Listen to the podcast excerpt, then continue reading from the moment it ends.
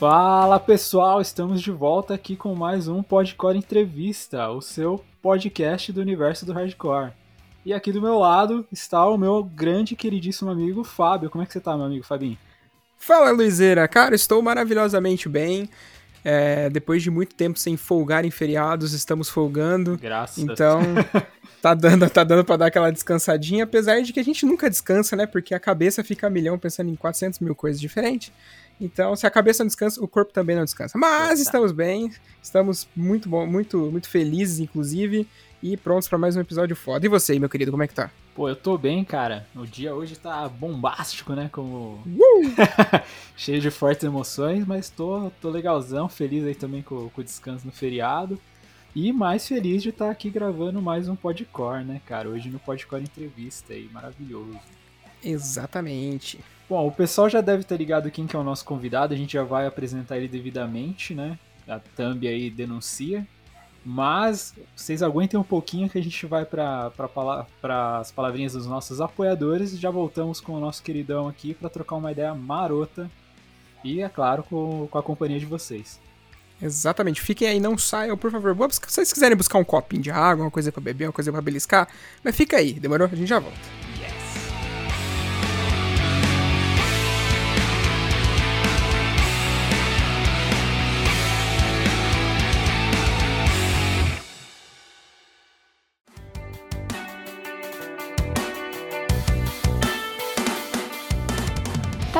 Um portal focado no universo underground para ficar por dentro do que tá rolando na cena? Então é só colar no Downstage, um site dedicado ao emo, pop punk, hardcore e suas vertentes, sempre trazendo informações quentes e mantendo você ligado no que tá rolando. Então acessa lá www.downstage.com.br e garanta o seu lugar na primeira fila. Siga as redes sociais também. Só jogar na busca arroba downstagebra que é sucesso. A frase não é só uma fase, mãe? Nunca fez tanto sentido.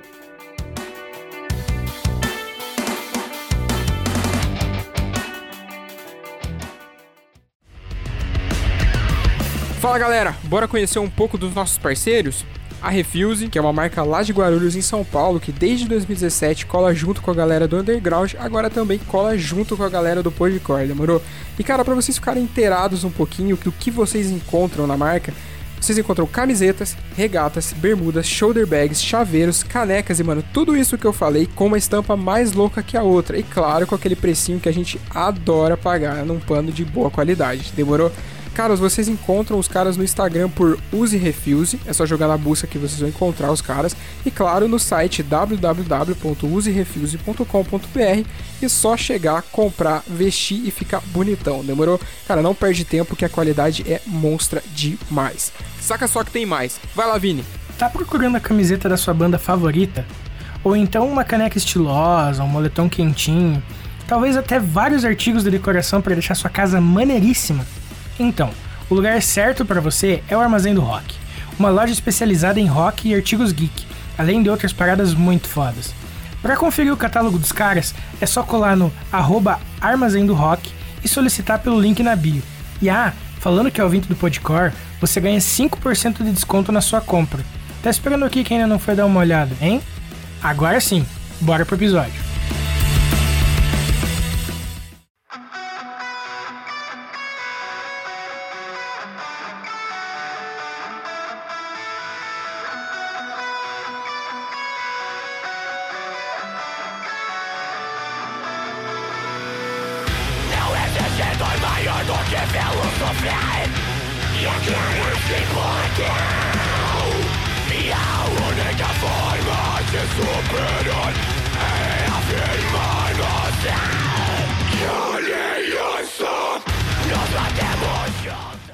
Mas é isso então, rapaziada. Tá começando aqui mais um como o Luiz já disse, o seu podcast do universo hardcore.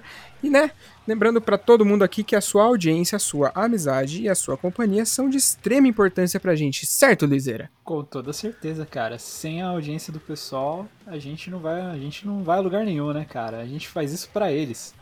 Exatamente, para eles e por eles.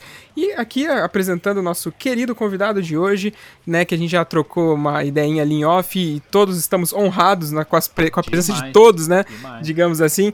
Mas Rogério, muito obrigado, cara, por topar vir trocar essa ideia com a gente, por tirar um pouquinho do seu tempo, mano. Se apresenta, fala um pouquinho de você, a casa é sua e vamos que vamos trocar essa ideia. Fala, galera. Pô, boa, boa noite aí. A gente tá gravando isso à noite. Boa noite para todo mundo. Muito foda estar tá fazendo parte do Podcore aqui, cara. Muito animal. Sempre acompanho vocês aí nas, nas redes sociais. Já ouvi alguns episódios. E um salve pra galera que tá assistindo. É, aliás, está escutando, né, o, o podcast Isso. aqui, às vezes eu me confundo, mas, pô, cara, muito da hora mesmo, tá fazendo parte dessa cena de podcast que tá rolando, que tá fortalecendo bastante aí a nossa cena. Bom, para quem não me conhece, eu sou o Rogério Torres, eu sou o guitarrista da banda John Wayne e também do projeto Cosmos, que é um projeto de música instrumental, né? E é isso. A gente tô na cena também já faz algum tempo, né? A banda John Wayne já tem 12 anos aí de, de existência, tem bastante história para contar e eu acho que hoje vai dar pra gente trocar uma ideia legal. Maravilha, Maravilha. meu querido. Cara, já começa assim de fato contando pra gente como é que o Rogério começou na música. Cara, essa é uma história bem interessante. É, eu, eu, sou um cara já meio veaco, assim, né? Já tenho, vou fazer 34 anos essa semana. E o que, que me levou pra música como um todo, né? Antes, antes ainda do instrumento em si, né? De tocar alguma coisa, foi o meu tio, né? Meu tio, uhum. por parte de mãe, o irmão da minha mãe, ele sempre foi roqueiro, assim, sempre curtiu ouvir sons, rock mais tradicional, tipo Guns N' Roses, Metallica, é, essa, essa, esses sons que fizeram mais sucesso, assim, no início dos anos 90 ali, né? E, uhum. cara, me lembro, assim, muito claramente da minha infância, assim, de e colar na casa do meu tio, assim, ele tá sempre lá com o sonzinho dele de CD, na época que era novidade total, assim.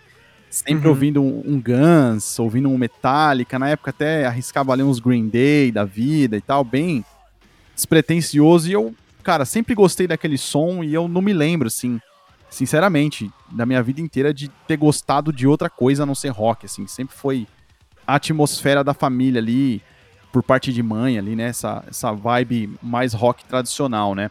E isso uhum. eu tô falando, porra, quando eu tinha.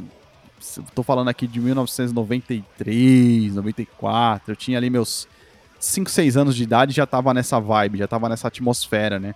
E uhum. o interesse por tocar um instrumento veio um pouco mais tarde, assim, né? Eu tava na acho que na oitava série, assim, tipo, tinha uns 12 anos, alguma coisa assim. E na época da escola sempre tem, né, mano, aquela galera do rock que, que tem a turminha ali que leva um violão pra escola e fica fazendo um, um sonzinho ali na hora do intervalo. Sempre tem, toda escola tem esses, esses camaradas aí. E eu, tipo, me aproximei dessa galera, assim, mano. Da molecada que fazia um som no violão ali, tirava uns Nirvana tal. e até hoje, assim, alguns desses caras aí estão na cena, né? Inclusive, até hoje, é... um deles que, que, porra, foi. A gente aprendeu a tocar praticamente junto ali na escola é o Rafael Lobo, que hoje ele é baixista do Graves, né? E tocou uhum. no Cismaio também. Que massa. É um cara que porra, a gente cresceu praticamente junto ali na época da escola, tocando violão ali na, na, na hora do intervalo e ele é um dos caras que, que continuou na cena e tá até hoje. Um, um outro também, que é dessa mesma galera, que é, um, inclusive, meu compadre, meu padrinho de casamento, o Thiago Carvalho, que é baterista do Reitinho hoje. Nossa, Nossa é, mano, parceiraço, é, já toquei, já dividi palco com ele, já dividi van com ele, mano, o cara é sensacional. É, ele é meu compadre, cara, eu sou padrinho da filha dele e ele é meu padrinho de casamento e ele também mesma coisa, a gente é tipo, ele é um ano mais velho que eu e a gente também estudava ali na mesma escola, louco, morava no mesmo bairro, a gente aprendeu a tocar junto, a gente teve banda no passado, então o meu começo na música foi basicamente esse, mano. Se envolvendo assim mesmo com a galera na escola e, e, e aprendendo a tocar ali o mais básico possível, o sonzinho que dava para aprender. E daí pra frente foi montando banda no bairro, né? Com, com os brothers uhum. mesmo, às vezes é, sem nenhuma pretensão de ser alguma coisa, né? Tipo, só por diversão mesmo.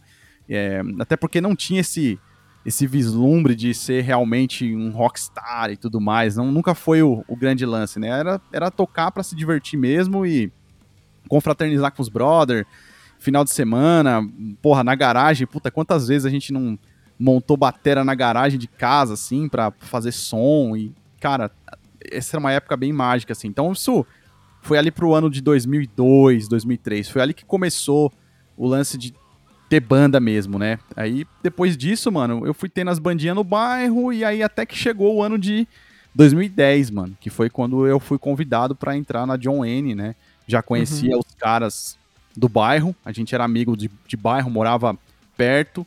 É, eu conhecia o irmão do Júnior, né? Que é, que é o, o, outro guitarrista da banda. O irmão dele era meu brother, assim, a gente já se conhecia há muito tempo, tinha tido banda junto também. E aí, depois de um tempo, eu, eu nem, nem sabia, mas eu estudava na mesma escola que, que o Júnior, assim, a gente estudou no mesmo. A gente fez é, Senai, né?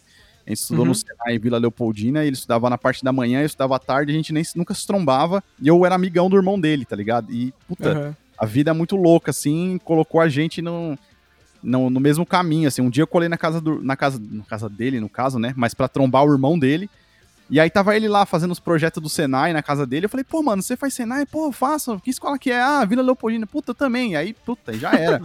isso aí era mais ou menos isso aí, 2009, final de 2009, alguma coisa assim.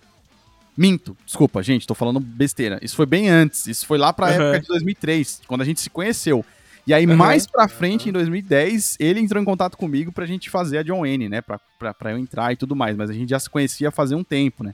Então, uhum. basicamente, uhum. resumindo toda a ópera, sei que eu falei bastante coisa aqui, mas pra, se fosse para resumir a história em algumas frases, eu diria que foi por causa da escola mesmo, assim, da molecada ali fazendo som que a coisa realmente aconteceu. Da hora. E, cara, é, você comentou que o seu início, né, teoricamente ali, por conta da família, foi mais esse rock tradicional e tal. Às vezes é, arriscava um Green Day, que foi o que você comentou. Mas e o lance da música pesada, né? Porque o, a John Wayne é uma banda de metalcore, certo? Sim. Então, como é que, como é que a música pesada entrou na sua rotina? Assim, foi, tipo, nesse lance de entrar na John Wayne ou veio antes isso? Cara, interessante essa pergunta, viu? Porque eu sempre tive um pouco de preconceito, entre aspas, com som mais pesado. Eu não. Ah, não era fã, assim, de som com, com vocal berrado. Eu, eu, eu, tinha até um pouco de. Não sei se medo, mas. Quando você é moleque, você é tipo meio. Puta, eu não sei explicar, mas eu, eu, não, eu não gostava de ouvir. Eu achava estranho, uhum. achava.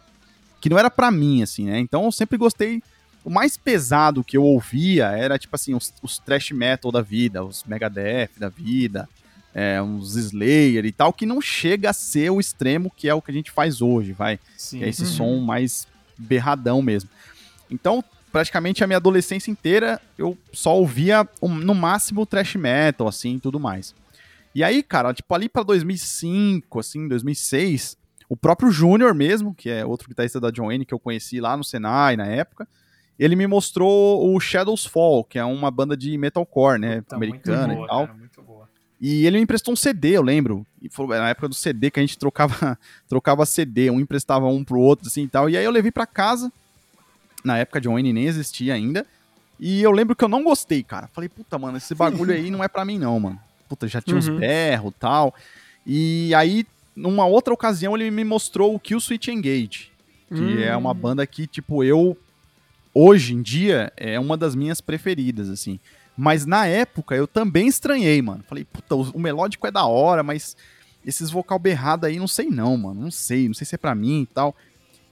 Não gostei de cara, assim. Demorou um tempo para eu absorver.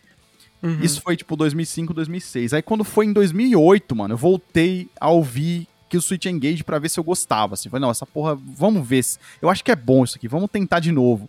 E aí eu comecei a ouvir e pirei, mano. Pirei demais. Uhum. Assim, foi um bagulho absurdo. Comecei a virar fã dos caras de um jeito assim que, meu. É, fiquei fanático pelo que o Switch, assim. Era a única banda que eu conhecia de metalcore, assim, de som mais pesado, moderno. Era a única banda que eu conhecia. Uhum. E aí em 2009 eu fui no show dos caras em São Paulo. Caraca, que foda, Que mano. foi, na, foi no Espaço Lux em São Bernardo na época. Que era ainda era a fase do Howard Jones, né? Que é uhum. puta, um vocal assim que para mim a melhor fase do que o Switch foi aquela. E eu consegui ver o show com o Howard, que foi um dos últimos que ele fez, porque aquela foi a última turnê com ele, inclusive. Ele, acho que ele saiu em 2010 ou 2011, Isso, uma coisa assim. E foi a Liberation que trouxe esse show, não foi? Foi, foi, mano. Eu lembro. Essa, essa época daí da Liberation, mano, foi ouro, tá ligado? Foi ouro. Só vinha banda foda. Eles velho. traziam toda a nata ali do metalcore, né? As Ally Dying, o Kizut Engage, toda essa galera Trazia, mano. é, bombando, assim. Os caras estavam trazendo. Acho que Bullet foram eles que trouxeram também. Uhum. Em 2011 eu fui no Bullet e foi eles que trouxeram. Foi, Uhum. né? Foi Bullet Foi. quem, cara? Você lembra? Foi, foi Bullet só Bullet, Ah, não só teve Bullet? outra banda. Caraca. Foi. uhum. Então, mano, cara- a Liberation era assim.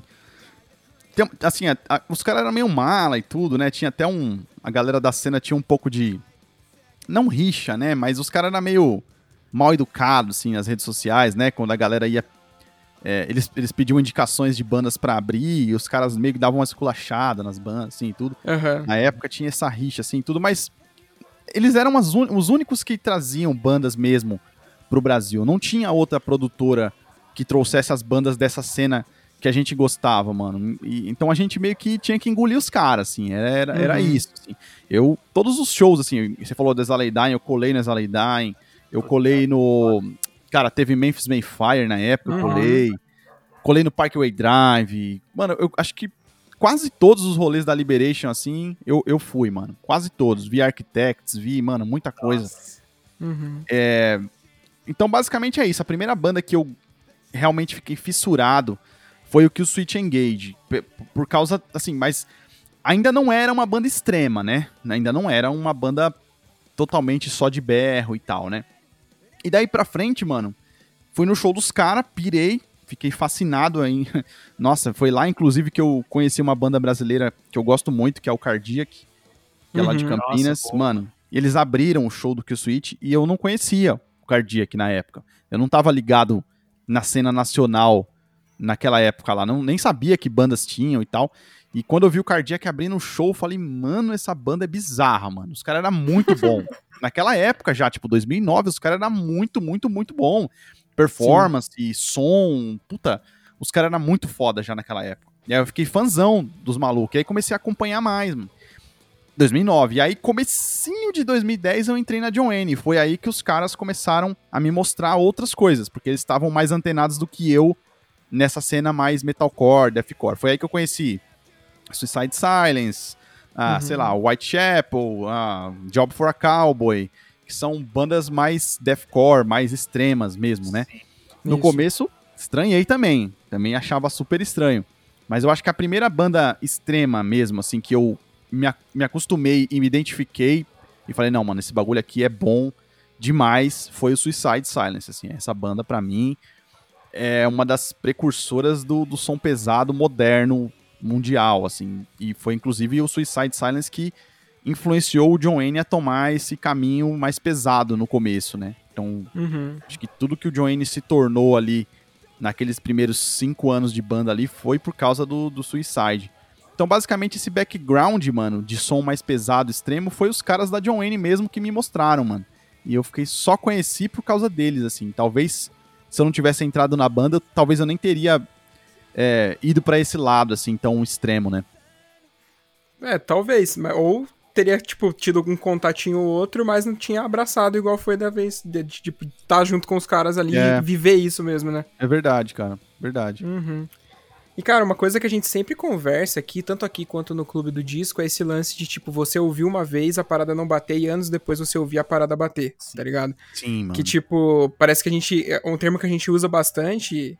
É, parece que a gente, na época, a gente não tinha maturidade pro som, tá ligado? Concordo. E então, tipo, tem muita coisa até nem, nem. Saindo até do berro, no meu caso, que eu, tipo, quase nasci no berro, tá ligado? Uhum. Mas, no meu caso, escutando outras coisas, é, na época a gente escuta, a gente tem aquele meio que, entre aspas, aquele preconceito de tipo, ah, mano, não, não é do jeito que eu gosto, eu não vou escutar, não vou dar bola, tá ligado? Uhum. Então, aí anos depois você escuta e fala, caramba, mano, isso aqui faz sentido, tá ligado? Sim. É, é foda, é foda essa situação, porque de- é depois você acaba até se sentindo mal, tá ligado? De, É, tipo, não ter dado bola mano. antes, saca? Fica triste Verdade, porque cara. você fala, nossa, eu perdi tanto tempo não ouvindo essa banda, né, mano? E a... Exatamente. Perfeito, falou tudo, mano. Eu concordo. Eu já tive esse papo algumas vezes também. Eu acho que. Eu não sei se a gente não tá preparado naquele momento para aquele som. Acho que a- o lance Sim. da maturidade foi a palavra que você usou, que talvez caiba mais com esse, com esse conceito. Mas eu acredito sim que parece que tem um momento certo de você gostar de uma parada ou de um certo movimento, de uma certa cena, porque isso já aconteceu comigo muitas vezes, mas muitas vezes, de alguém me mostrar o som e eu falar, mano, nada a ver isso aí, puta, não gostei e tal. E aí passa, sei lá, cinco anos eu tô lá pirando, comprando camiseta da banda, tá ligado? Exatamente. Como assim, mano? Isso aconteceu com o Switch Engage, aconteceu com várias coisas que me mostraram de primeira e eu não gostei. Passou dois, três anos, eu tava lá pirando, comprando CD e tudo. Então eu acredito Uhum. muito nisso, cara. Tem banda que. Tem uma coisa também que vocês devem se identificar, mano. Isso, isso é uma parada que veio à cabeça agora, que faz todo sentido. É que às vezes você. Tipo, não que você não gosta da banda, mas você não. Sei lá, não se identifica muito. Ah, Você acha até o Sim. som bom, mas você não para pra ouvir de fato, assim, pra realmente curtir a banda. Mas aí, você, por um acaso, vai no show da banda. E aí Uhum. você fica louco, aí você pira, aí você fala, mano, essa banda é foda. Essa banda é incrível. Isso aconteceu Sim. comigo várias vezes, de bandas que eu não dava muita bola. Tipo, uma delas é o, o Deftones, assim, é uma banda que eu nunca dei Nossa muita Senhora. bola. E quando eu fui no show, mano, falei, não, não é possível, mano. Essa banda é demais, mano. Essa banda é incrível. não, fiquei louco, assim, mano. De, de lá pra cá, virei fãzão dos caras. Esse é um exemplo, assim, mas teve, tiveram outros de, de bandas que, cara, não dava muita bola ou achava o som mais ou menos e tal. Mas quando eu vi ao vivo, a energia, todo, todo o lance que tem do show mesmo, da, puta, da galera cantando os sons, a performance da banda, o carisma dos caras, às vezes aquilo te contagia de um jeito que você acaba virando fã, tipo, mesmo sem ter dado bola algum dia pra banda, assim. Muito doido essa parada. Exatamente, Cara, cara. isso aconteceu comigo com com o Face to Face, cara. Era uma banda que, tipo, eu conhecia muita coisa solta, assim, já até tinha ouvido alguns CDs, mas não era uma banda que eu costumava ouvir com muita frequência, sabe? Uhum. Aí rolou aquele festival da Solid, o We Are One, a segunda edição, e eu lembro que era Face to Face Ignite, é, Much the Same, é, putz, eu não vou lembrar as outras duas bandas, tinha The Decline e tinha mais uma agora que eu não me recordo, cara. Mas assim, eu fui pra ver o Ignite, tá ligado? Que era, putz, Uhum. sempre pirei e tal. E aí eles tocaram antes do, do Face to Face, mas, cara, quando começou o show do Face to Face, o Carioca veio abaixo, mano. Cara, eu, nu- eu nunca vi um público tão empolgado e cantando as músicas e a banda, nossa, tocando pra caramba, velho. A partir daquele dia eu virei fã do Face to Face, mano. Tanto que depois eu- eles voltaram 2018, eu acho, 2019. E aí eu fui assistir de novo até, cara, mano. Sensacional, assim. É isso que você falou. Às vezes você vê a banda ao vivo e o bagulho muda completamente a sua percepção, velho. Sim, mano, concordo. Isso aconteceu várias vezes. Acho que isso acontece principalmente quando você vai em festival, né? Que tem sim, Uhum. sim. várias bandas que, de repente, algumas ali você nunca nem ouviu falar, ou algumas você já até ouviu o som, mas de repente nunca deu bola, nunca deu a devida atenção, né? E aí, de repente, você sur- se surpreende com o bagulho assim que você não esperava. Acho que esse é um dos melhores cenários, sabia? Sim, Você total. fala, puta, não esperava nada dessa banda e ela acabou me surpreendendo muito, assim. E, e tem... Cara. Pode falar, Fábio. Não, pode falar, pode falar. Eu ia falar que, tipo, tem muito lance também, até que a gente já, co- já comentou em live até, né? Tipo, de às vezes você não. Você não tá acostumado com aquele tipo de sonoridade, até que você falou do, do Converge na época, do, do Dealing Escape Plan, que tipo, é um som muito caótico e tal, e mesmo você gostando de um, de um som mais agressivo, ainda não, não era sua praia ainda, mas tipo, você já tava acostumando o ouvido a, a, a ouvir aquele tipo de som. E eu acho que te- tem muito disso, né? Às vezes você ouve um bagulho que você não tá acostumado, tipo, você tem que ir pre- se preparando, né? Preparando o ouvido pra você acostumar aquilo e ouvir aquilo com mais frequência, né, mano? Cara, uma parada que, que vai de encontro com vocês tal, que vocês estão falando foi em 2012, quando eu fui num show da, da Liberation que era Whitechapel, Architects e The Devil Wears Prada. Cara, eu fui lá, tipo, pensando que o Architects abriu, tá ligado? Depois Uhum. foi Whitechapel e fechou com o The Devil. Cara, tipo, na hora do Whitechapel, do, do Architects, eu pensei assim, ah, mano, vou ficar de bobeira ali tomando alguma coisa no bar. Começou o show, é uma das minhas bandas favoritas até hoje. Tá ligado? Boto fé. Eu conheci os caras ali, tipo, conheci de fato, tá ligado? Porque, tipo, na época da, do show, aquele New Metal os Discs, tá ligado? Que Sim. tinha aquele Uhum. site. Eles postavam direto coisa deles. E toda hora eu via e, tipo, ah, mano, depois eu escuto, depois eu escuto. Foi bem isso, tá ligado? Depois eu escuto. Aí saiu o bagulho, saiu o bagulho eu queria muito ver o Devers Prado. Daí, tipo, eu já conhecia mais ou menos o Whitechapel, gostava do som. Falei, ah, vou, tá ligado? Vou Uhum. aproveitar que tá barato a parada, vou lá, vou lá ver qual é que é. Mano, o show do Architects aquele dia ganhou dos outros dois shows, tá ligado? Olha aí. Que, tipo, o, o Sam Carter era cabeludinho ainda, tá ligado? O cara não parava de pular um minuto, cara. Tipo, o, o som redondinho, tá ligado? O carioca lotado, o som Uhum. redondinho do bagulho. Eu saí de lá, mano, caçando camiseta do Architects, tá ligado? Olha aí, mano. caçando, caçando. E não tinha pra vender, velho. Os caras não levaram o bagulho. Mas foi, foi, foi lindo, cara. Foi lindo. E eu acho que é uma, da- é uma das minhas bandas favoritas hoje, apesar de a sonoridade ter mudado bastante, tá ligado? Sim. Mas eu, eu- sei lá, não, não abandono os caras, não. Não abandono, você é. Podemos falar sobre Architects, mano. Podemos falar sobre Architects, porque também, é, se não a minha preferida, é- está no meu top 3 Olha ali. que louco, hein? Hum, Todo Uma mundo fã de demais. Architects aqui. Cara, essa banda aí é tipo. Eu acho que é uma das melhores construções que já aconteceram no, depois dos 2010 ali, tá ligado? Eu, eu também boto fé, boto fé, mano. É impre- impressionante a assim, te- tem coisas que difícil, hoje em dia tá difícil alguma coisa me impressionar de Uhum. fato, assim, tipo, sabe? Ó, isso aqui é realmente novo, isso aqui realmente é, ninguém nunca fez, ou essa sonoridade aqui é realmente absurda, mas o Architects ele vem me surpreendendo já, tipo, desde essa época, desde 2000 e, sei lá, 12 até agora, assim, tipo, tudo que eles fizeram foi impressionante, tudo, assim. Uhum. Até esse último disco, que, igual você já falou, mudou bastante a sonoridade, até nisso me impressionou, assim. Tipo, eu não esperava que eles fossem cair pra esse som um pouco mais pop, digamos assim, mas Uhum. que ainda continua com uma identidade, continua bem feito, continua com uma. É bem primoroso o trabalho que os caras fazem em todos os aspectos ali de composição, de sonoridade, de mixagem, tudo muito bem feito, identidade visual. É uma banda que, cara, eu tenho, assim, um apreço muito grande. Eu acho que todas as vezes que me perguntaram, assim, em qualquer entrevista ou qualquer papo que eu tava tendo com qualquer brother, ah, mano, qual é uma banda que você gosta? Fala aí, eu sempre falo o Architects primeiro. Assim, Uhum. sempre. A primeira que vem na cabeça, porque, assim, me influenciou demais é, em termos de composição, é, até inclusive, cara, a, a- John Wayne, é, um, dos fatores que levou a gente a mudar a afinação das, das guitarras lá em 2015 foi por causa do Architects, cara. Por causa do Architects. Caraca. É, a gente tocava na afinação em drop C, né, na- nas guitarras. Isso foi uma influência lá no começo por causa do Parkway Drive e tal. Uhum. E depois a gente passou a usar drop sol sustenido, que era a afinação de várias músicas do Lost Together, Lost Forever, né, que é um Uhum. disco do Architects que, que tinha saído naquele na- é, em 2014, se eu não me engano. A gente tava Isso. ouvindo muito esse disco, a gente tava ouvindo demais quando a gente tava compondo o segundo disco da John Wayne, cara. A gente tava brisando nesse álbum. E a gente, mano, essa sonoridade é demais, essa afinação é muito legal, vamos, vamos experimentar. E foi dali que surgiu que a gente usa essa afinação até hoje por causa do Architects. Inclusive, até o meu, o meu projeto solo mesmo, Cosmos, também é nessa afinação, também baseado no Architects, cara. Porque é uma banda.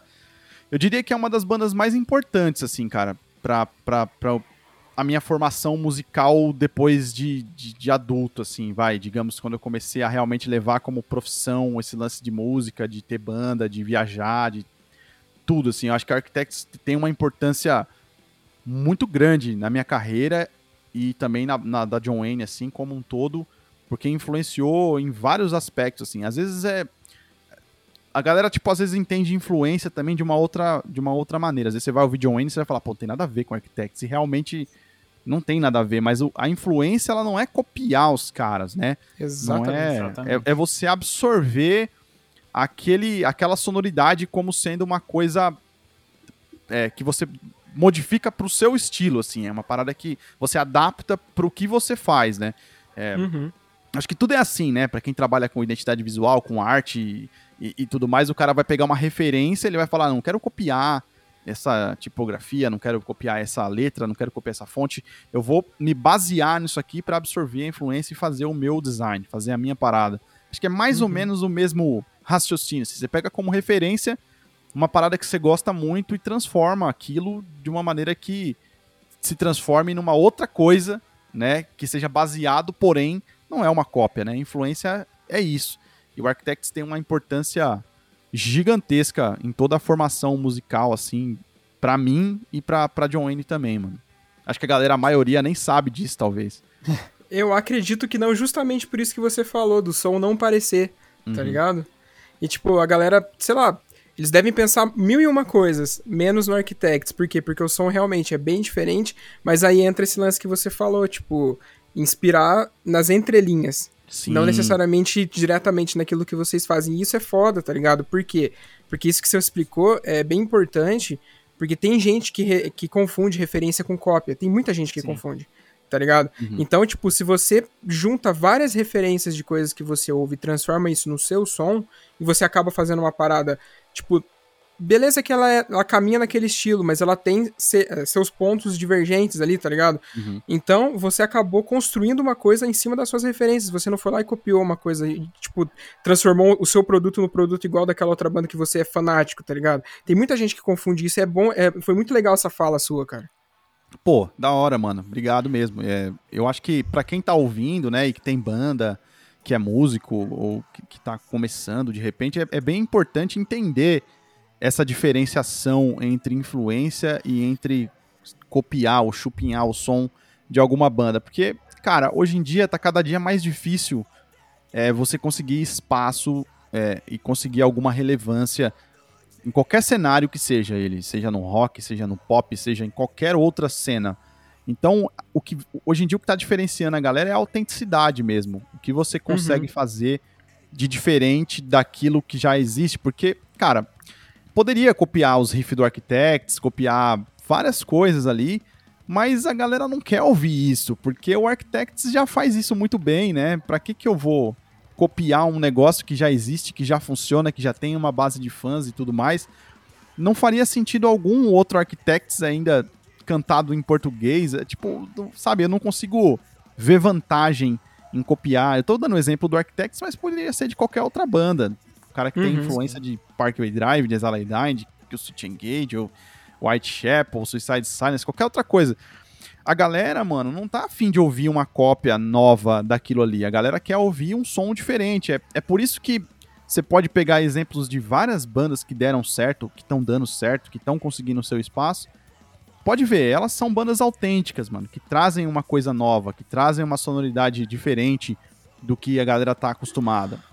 Você pode pegar aí o que tá rolando agora, tipo, na cena nacional, um dos exemplos que eu acho mais foda, que vocês com certeza conhecem, é o Mi.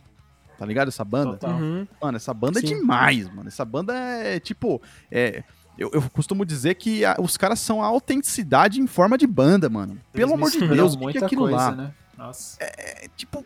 É caótico, ao mesmo tempo é. Tipo, não sei nem explicar. Olha como é foda isso. Acho que quando chega nesse ponto é que é da hora. Você não Aham. consegue nem explicar exatamente o que a banda faz, porque é tão autêntico, é tão deles aquilo ali, que, cara, é- virou uma identidade deles. Se eles continuarem os próximos trampos nessa pegada, esses moleques vão muito longe, mano. Vão muito longe. E, mano, lá fora tá cheio de exemplos de bandas que têm o seu próprio som, que, tipo, ninguém talvez nem consiga copiar, de tão diferente que é o bagulho. Talvez se você tentar copiar, não vai sair nada a ver, não vai ficar bom. Então, Uhum. Se eu tivesse que dar uma dica pra, pra galera que tá ouvindo, que tem banda ou tá pensando em montar banda, é, é tentar buscar uma parada mais autêntica mesmo, sabe? Não tentar copiar ninguém, é tentar absorver as influências de maneira sutil, sabe? Não, não realmente aplicar exatamente o que aquela banda ou aquele artista tá fazendo, né? Literalmente, não é uma parada literal. Você não tem que pegar nota por nota e colocar na sua música, porque é, é, assim, é, é mais do mesmo, vai soar igual, e não é isso que o cenário precisa, não é isso que o mundo precisa, de mais uma banda que faz aquela mesma coisa. O lance é você tentar inovar, por mais que seja difícil hoje em dia inovar perto do tanto de coisa que já existe, já foi feito, é quase impossível fazer alguma coisa muito fora da, da caixinha, mas Uhum. procurar uma coisa diferente dentro das coisas que você ouve, né? Por mais que, igual a gente tava comentando aqui, a John Wayne é uma banda que, cara, não parece com muita coisa, assim, que, que tem por aí. Tem uma parada meio própria, tem uma coisa meio característica da banda, apesar de eu ter te falado aqui que as principais influências são essas, que o Switch Engage, a Lay Dying, Architects como praticamente a, a influência principal ali, É, e mesmo assim, se você ouvir todas essas bandas em separado, você vai falar, não tem nada a ver com a John Mayer, não tem nada a ver. Nenhuma delas parece. E eu acho que isso que é o grande trunfo da parada, é, a- é o grande, a grande, sei lá, a gente conseguiu fazer uma parada única tendo as mesmas influências que outras muitas bandas têm por aí, né? Porque é basicamente todo mundo que curte metalcore, deathcore, é isso aí que ouve, né? Não tem Sim, muito exato. pra onde correr, mas a gente é, não sei se por sorte ou por sei lá, talvez competência, não sei, mas conseguiu fazer uma parada diferente do que vinha sendo feito dentro do nosso estilo e sem copiar ninguém, sem tentar fazer igual ninguém tava fazendo. Então, é uma mensagem importante pra quem tá ouvindo aí. Perfeito, mano, perfeito. Total. E, cara, você falou do no Mi, é uma das surpresas de 2021 e que, tipo, mano, vai totalmente de encontro com esse lance da originalidade, tá ligado? Uhum. É o Ext, né, Luiz? Total, cara. Pra, pra mim é uma das bandas. É uma, que nem você fala, né? Uma das grandes descobertas de, de 2021, cara. Que é aquela banda que você escuta e, e você vai usar como referência, às vezes, né? Tipo, você vai falar, nossa, esse, esse som é estilo do Ext, né? Tipo, Uhum. você não vai falar, ah, a banda tem uma sonoridade completamente própria, assim, uma identidade bem diferenciada. Exatamente. Conhece o Ext? Cara, é isso que eu ia falar, não conheço. Como escreve? EXT? Acho AXTY. isso. Ah, porra, ué, claro, conheço sim, mano. É porque eu nunca sei como é que pronuncia o nome, então eu fico meio assim, mas puta, conheço demais. O Felipe Hervoso, que é vocalista, é meu brother, assim, de muitos anos já. A gente se conhece há uma cara. Até, acho que o Ext até chegou a ser uma banda instrumental antes de ser o que é Uhum. hoje. Então, Isso. mano, os moleques acertaram na veia de um jeito que Total. inexplicável, né? Sonoridade, Sim. puta, assim, moderno, bem feito, tudo muito bem gravado, os clipes muito bem feitos. Cara, Felipe tá cantando muito.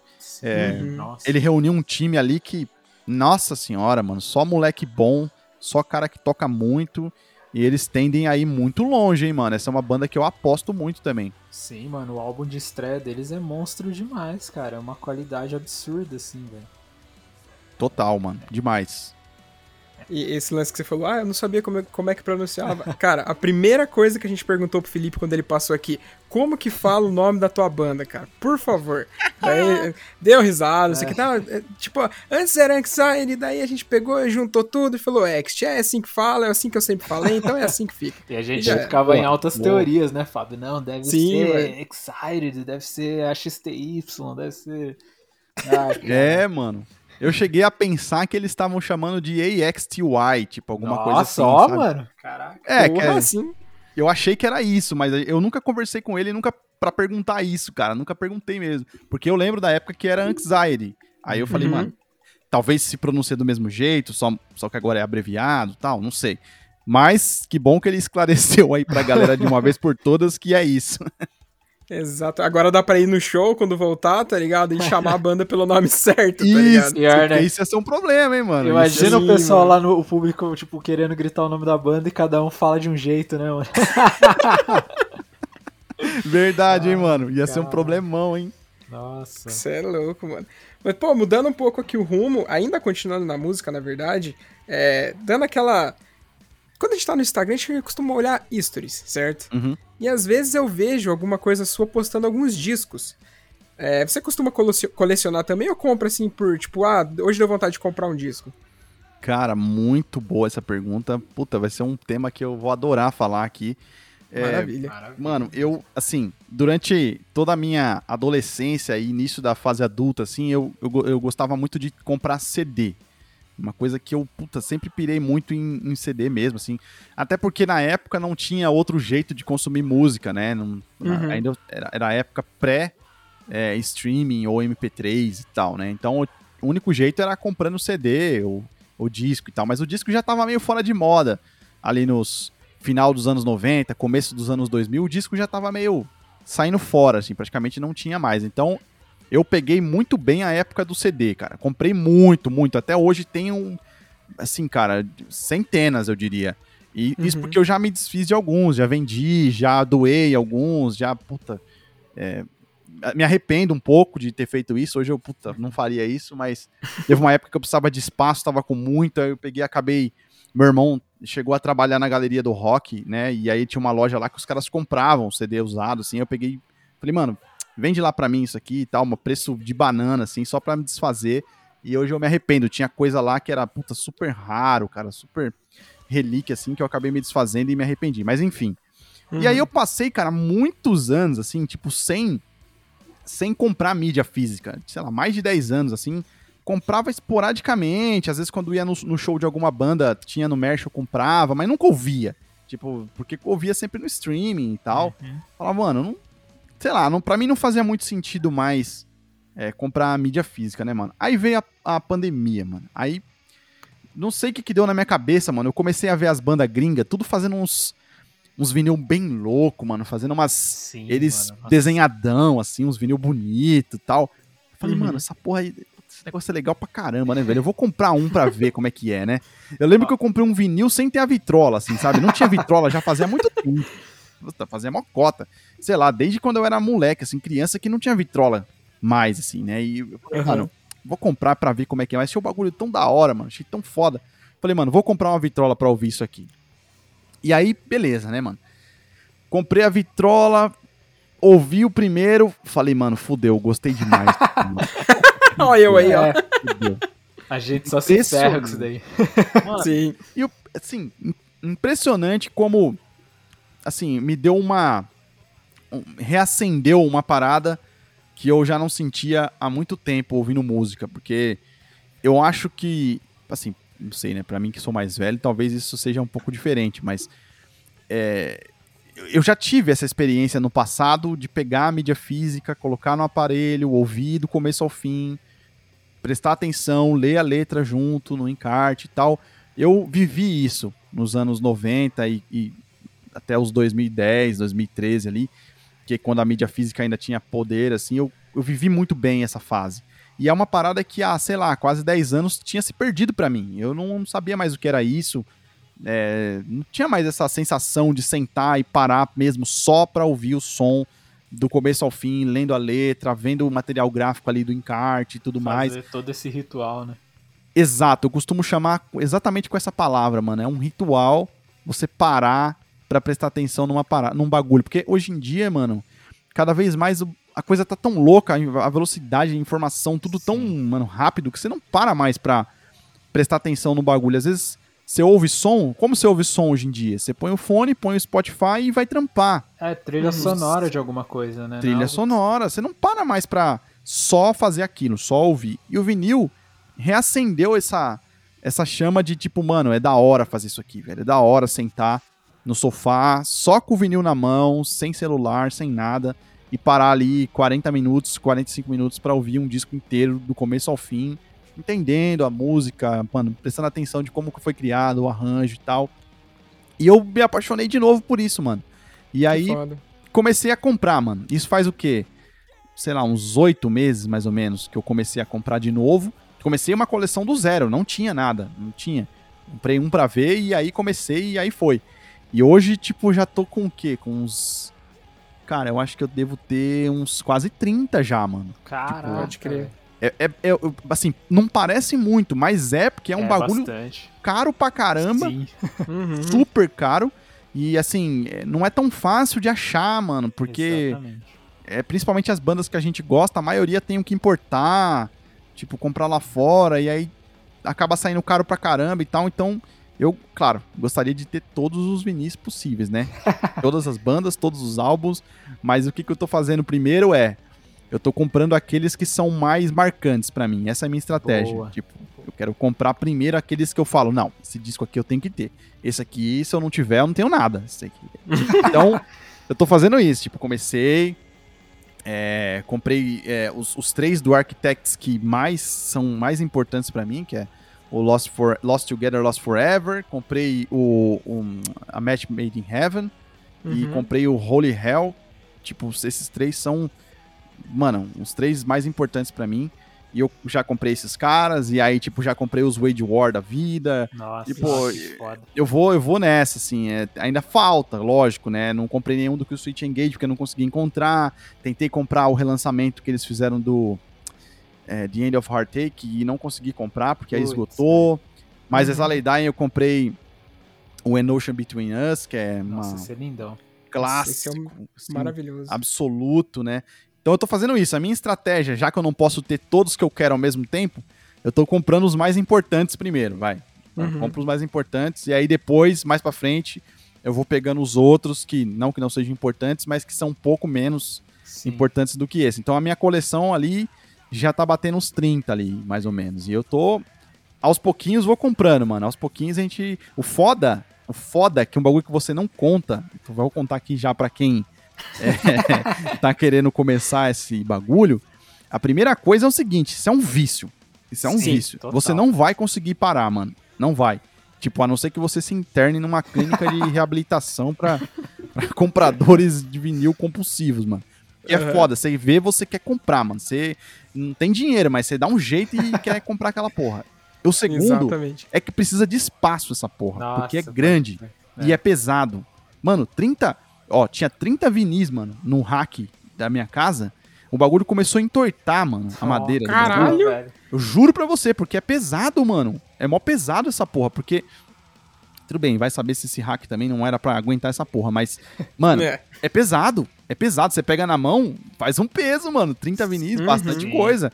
Tipo, é é um pezinho. E aí eu tive que arrumar outro lugar, uma outra, um outro hack pra poder só guardar os vinis ali e tal. E. Mas, ó, um caminho sem volta, porque. Mano, a sonoridade é diferente. Não adianta dizer que não é, porque é. Eu já fiz a comparação pegando streaming, pegando o vinil e colocando um do lado do outro, o AB ali. Tem diferença, não é a mesma coisa, tá ligado? E pra mim, o que é mais importante disso tudo não é nem a diferença só de sonoridade, mas é o que o Luiz falou, o ritual. De tipo, sentar Uhum. E falar, mano, eu vou ouvir esse disco agora do começo ao fim, sem prestar atenção em outra coisa, só ouvindo mesmo. Tipo, vou me concentrar na música e só fazer isso pra absorver ao máximo o que os caras quiseram dizer. E uma das coisas mais importantes também, que é ouvir do começo ao fim. Porque Sim. hoje no streaming é foda, né, mano? Às vezes você põe lá no, no Spotify, principalmente que tem aquelas 10 mais ali, a maioria vai e coloca ali. E, e as, as principais músicas da banda estão tocando. E beleza, aí toca uma música de 2000, toca uma de 2020, toca uma de 2013 e assim vai, né? E dificilmente o cara vai lá e põe o álbum inteiro pra tocar. Então eu, Hum. eu, eu acabei pegando esse. Com o vinil, eu acabei pegando esse hábito novamente de ouvir o, o disco por completo, a obra como um todo. E isso faz muito mais sentido, mano, porque eu, como artista, compositor, que também tem uma banda que faz discos, quando a gente faz um álbum, a gente tá pensando nele como uma obra completa, né? Então, às vezes a galera não se liga nisso, eu me, eu me incluo nisso, é de tipo. Se você ouvir as músicas no shuffle ali, ouvir no aleatório, cara, não vai fazer sentido algum, né? Porque o negócio. Existe uma construção para que aquele álbum tenha sido desse jeito, né? Até entrando, pegando esse gancho, a Joanne tem esse, esse hábito de fazer discos conceituais, né? A gente. Uhum. é, os dois últimos são álbuns completamente conceituais. Salve galera, vim aqui. Aqui de, eles tiveram um problema com a gravação. E então vai voltar meio como se eles estivessem reiniciando esse papo do, do rolê conceitual, beleza? Então, interessante de, de álbuns conceituais, né? A Joanne tem esse, esse, essa mania, esse costume de fazer discos é, conceituais. E esses últimos dois, né? Eles foram baseados na Divina Comédia de, de Dante Alighieri, né? O, o- o primeiro foi gravado em 2015, que é o Dois Lados Parte 1, foi baseado no Inferno de Dante. E o Purgatório, que foi o nosso mais recente álbum lançado em, dezen- em 2019, final de 2019, pré-pandemia ali, foi Uhum. baseado no Purgatório, que também é um, um- um dos, um- a obra central da Divina Comédia de Dante, né? Então eu acho que esse lance que a gente tem essa preocupação, né, de, de construir um disco como um todo, do começo ao fim, pensando que as músicas vão ter uma sequência lógica, né, para acontecer. A história ela vai começar na primeira música e vai terminar na última. Então, o lance do vinil, de você ouvir ele do começo ao fim, tem essa vantagem, que você vai entender a história como um todo é, e não vai ficar perdido no meio, né? Se você ler as letras no encarte, você vai se situar de maneira muito mais fácil do que se você tivesse no streaming ouvindo as músicas no shuffle, no modo Uhum. aleatório ali, né? Então, pra resumir a história do vinil, eu acho que tem essa magia, tem esse lance do ritual mesmo, de sentar e ouvir aquilo do começo ao fim, entendendo a obra, né, do artista como um todo e não só ouvindo faixas aleatoriamente. Cara, você falou duas coisas muito interessantes desse lance do. Principalmente de você ouvir. Porque assim, o vinil é um saco você pular a faixa, né, cara? É uma, é uma Sim, porcaria, né? Tipo, você vai, você pensa, você fala, não, puta, eu vou pular essa faixa, eu vou pra 4. Mano, o trampo que você vai ter pra pular a faixa é mais fácil você ouvir as que você não gosta, entendeu? Verdade, mano. É, mano, eu, tipo, eu particularmente gosto de Los Hermanos, tá ligado? Uhum. Uhum. E o primeiro disco deles é o meu favorito. Só que, mano, eu odeio a música na Júlia, cara. Não Ah, suporto ouvir essa música. E eu não comprei o vinil por causa disso, cara, porque ela é a música 3, se eu não me engano. Eu falei, cara, eu não vou ficar pulando essa. Eu não vou ouvir essa música. E, tipo, o vinil é uma merda pra pular faixa, né? Então eu falei, ah, mano, eu vou ficar ouvindo só no CD esse daqui mesmo e tá tudo certo, cara. Mas é, é- é muito louco isso, né? Porque, tipo, o vinil ele meio que te obriga, não, cara, você vai ouvir a parada inteira. Ou você tem que ser muito ninja pra ficar acertando as faixas ali, os risquinhos das faixas ali com, com facilidade, né?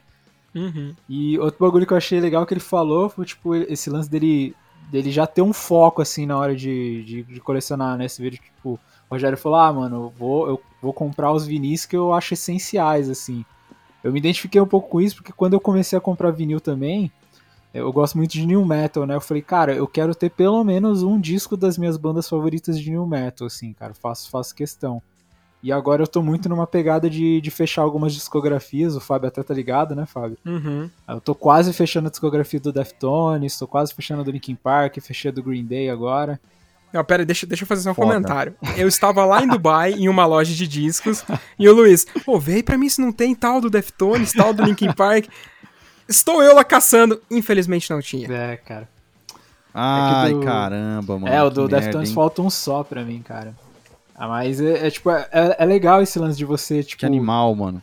ter, ter um direcionamento, né? Tipo, não, eu vou, vou seguir. Porque, mano, se você deixar o vinil te suga, tá ligado? Você vai comprando Uhum. tudo que aparece e aí você, mano, aí fodeu. Seu bolso vai pro saco, você não tem onde guardar tudo, é foda. É. É, não dá. Realmente não tem como, mano. E assim, eu ado- eu adoraria também comprar todos de todas as bandas. Assim, eu ainda não tive a chance de, de viajar pra fora é, depois da época que eu comecei a comprar vinil. Porque eu comecei a comprar esse ano e esse ano tá a pandemia, não consegui ainda ir pra Aham. lugar nenhum. é, ne- nenhuma viagem internacional pra poder comprar. Mas deve ser realmente, mano, paraíso, né? De você Cara, pegar eu- e. Sim, Eu, cara. eu fico imaginando, às vezes eu falo, cara, eu acho que eu ficaria até com medo de entrar numa loja tipo a Moeba, assim, cara. Porque, tipo, velho, Nossa. vai ter, vai ter de tudo ali, tá ligado? Tipo, se Uhum. você tá com um cartão de crédito ali, você faz uma loucura, velho. Mas, Você, você- você não se Faz, responsabiliza por você, total, tá mano. ligado?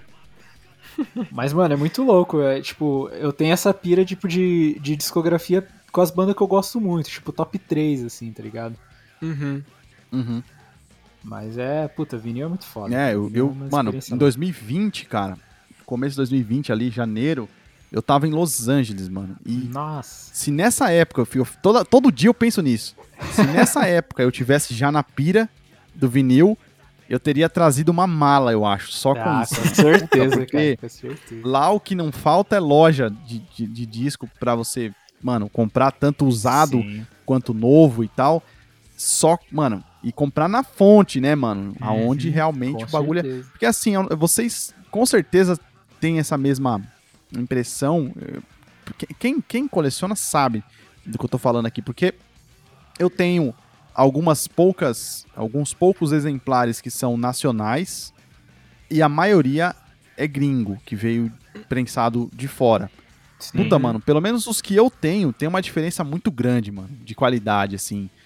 Tanto de é, material gráfico, né, de encarte, Sim. de, puta, do próprio vinil. A maioria dos nacionais, pelo menos os que eu tenho, não são 180 gramas, a maioria são 150 e tal. Sim. E, mano, todos Uhum. os gringos que eu compro são tudo foda, são tudo 180, são tudo é, capa dupla, mano, é assim, a qualidade realmente é bem diferente, assim, eu eu posso não ter dado sorte, Porque eu tenho alguns do.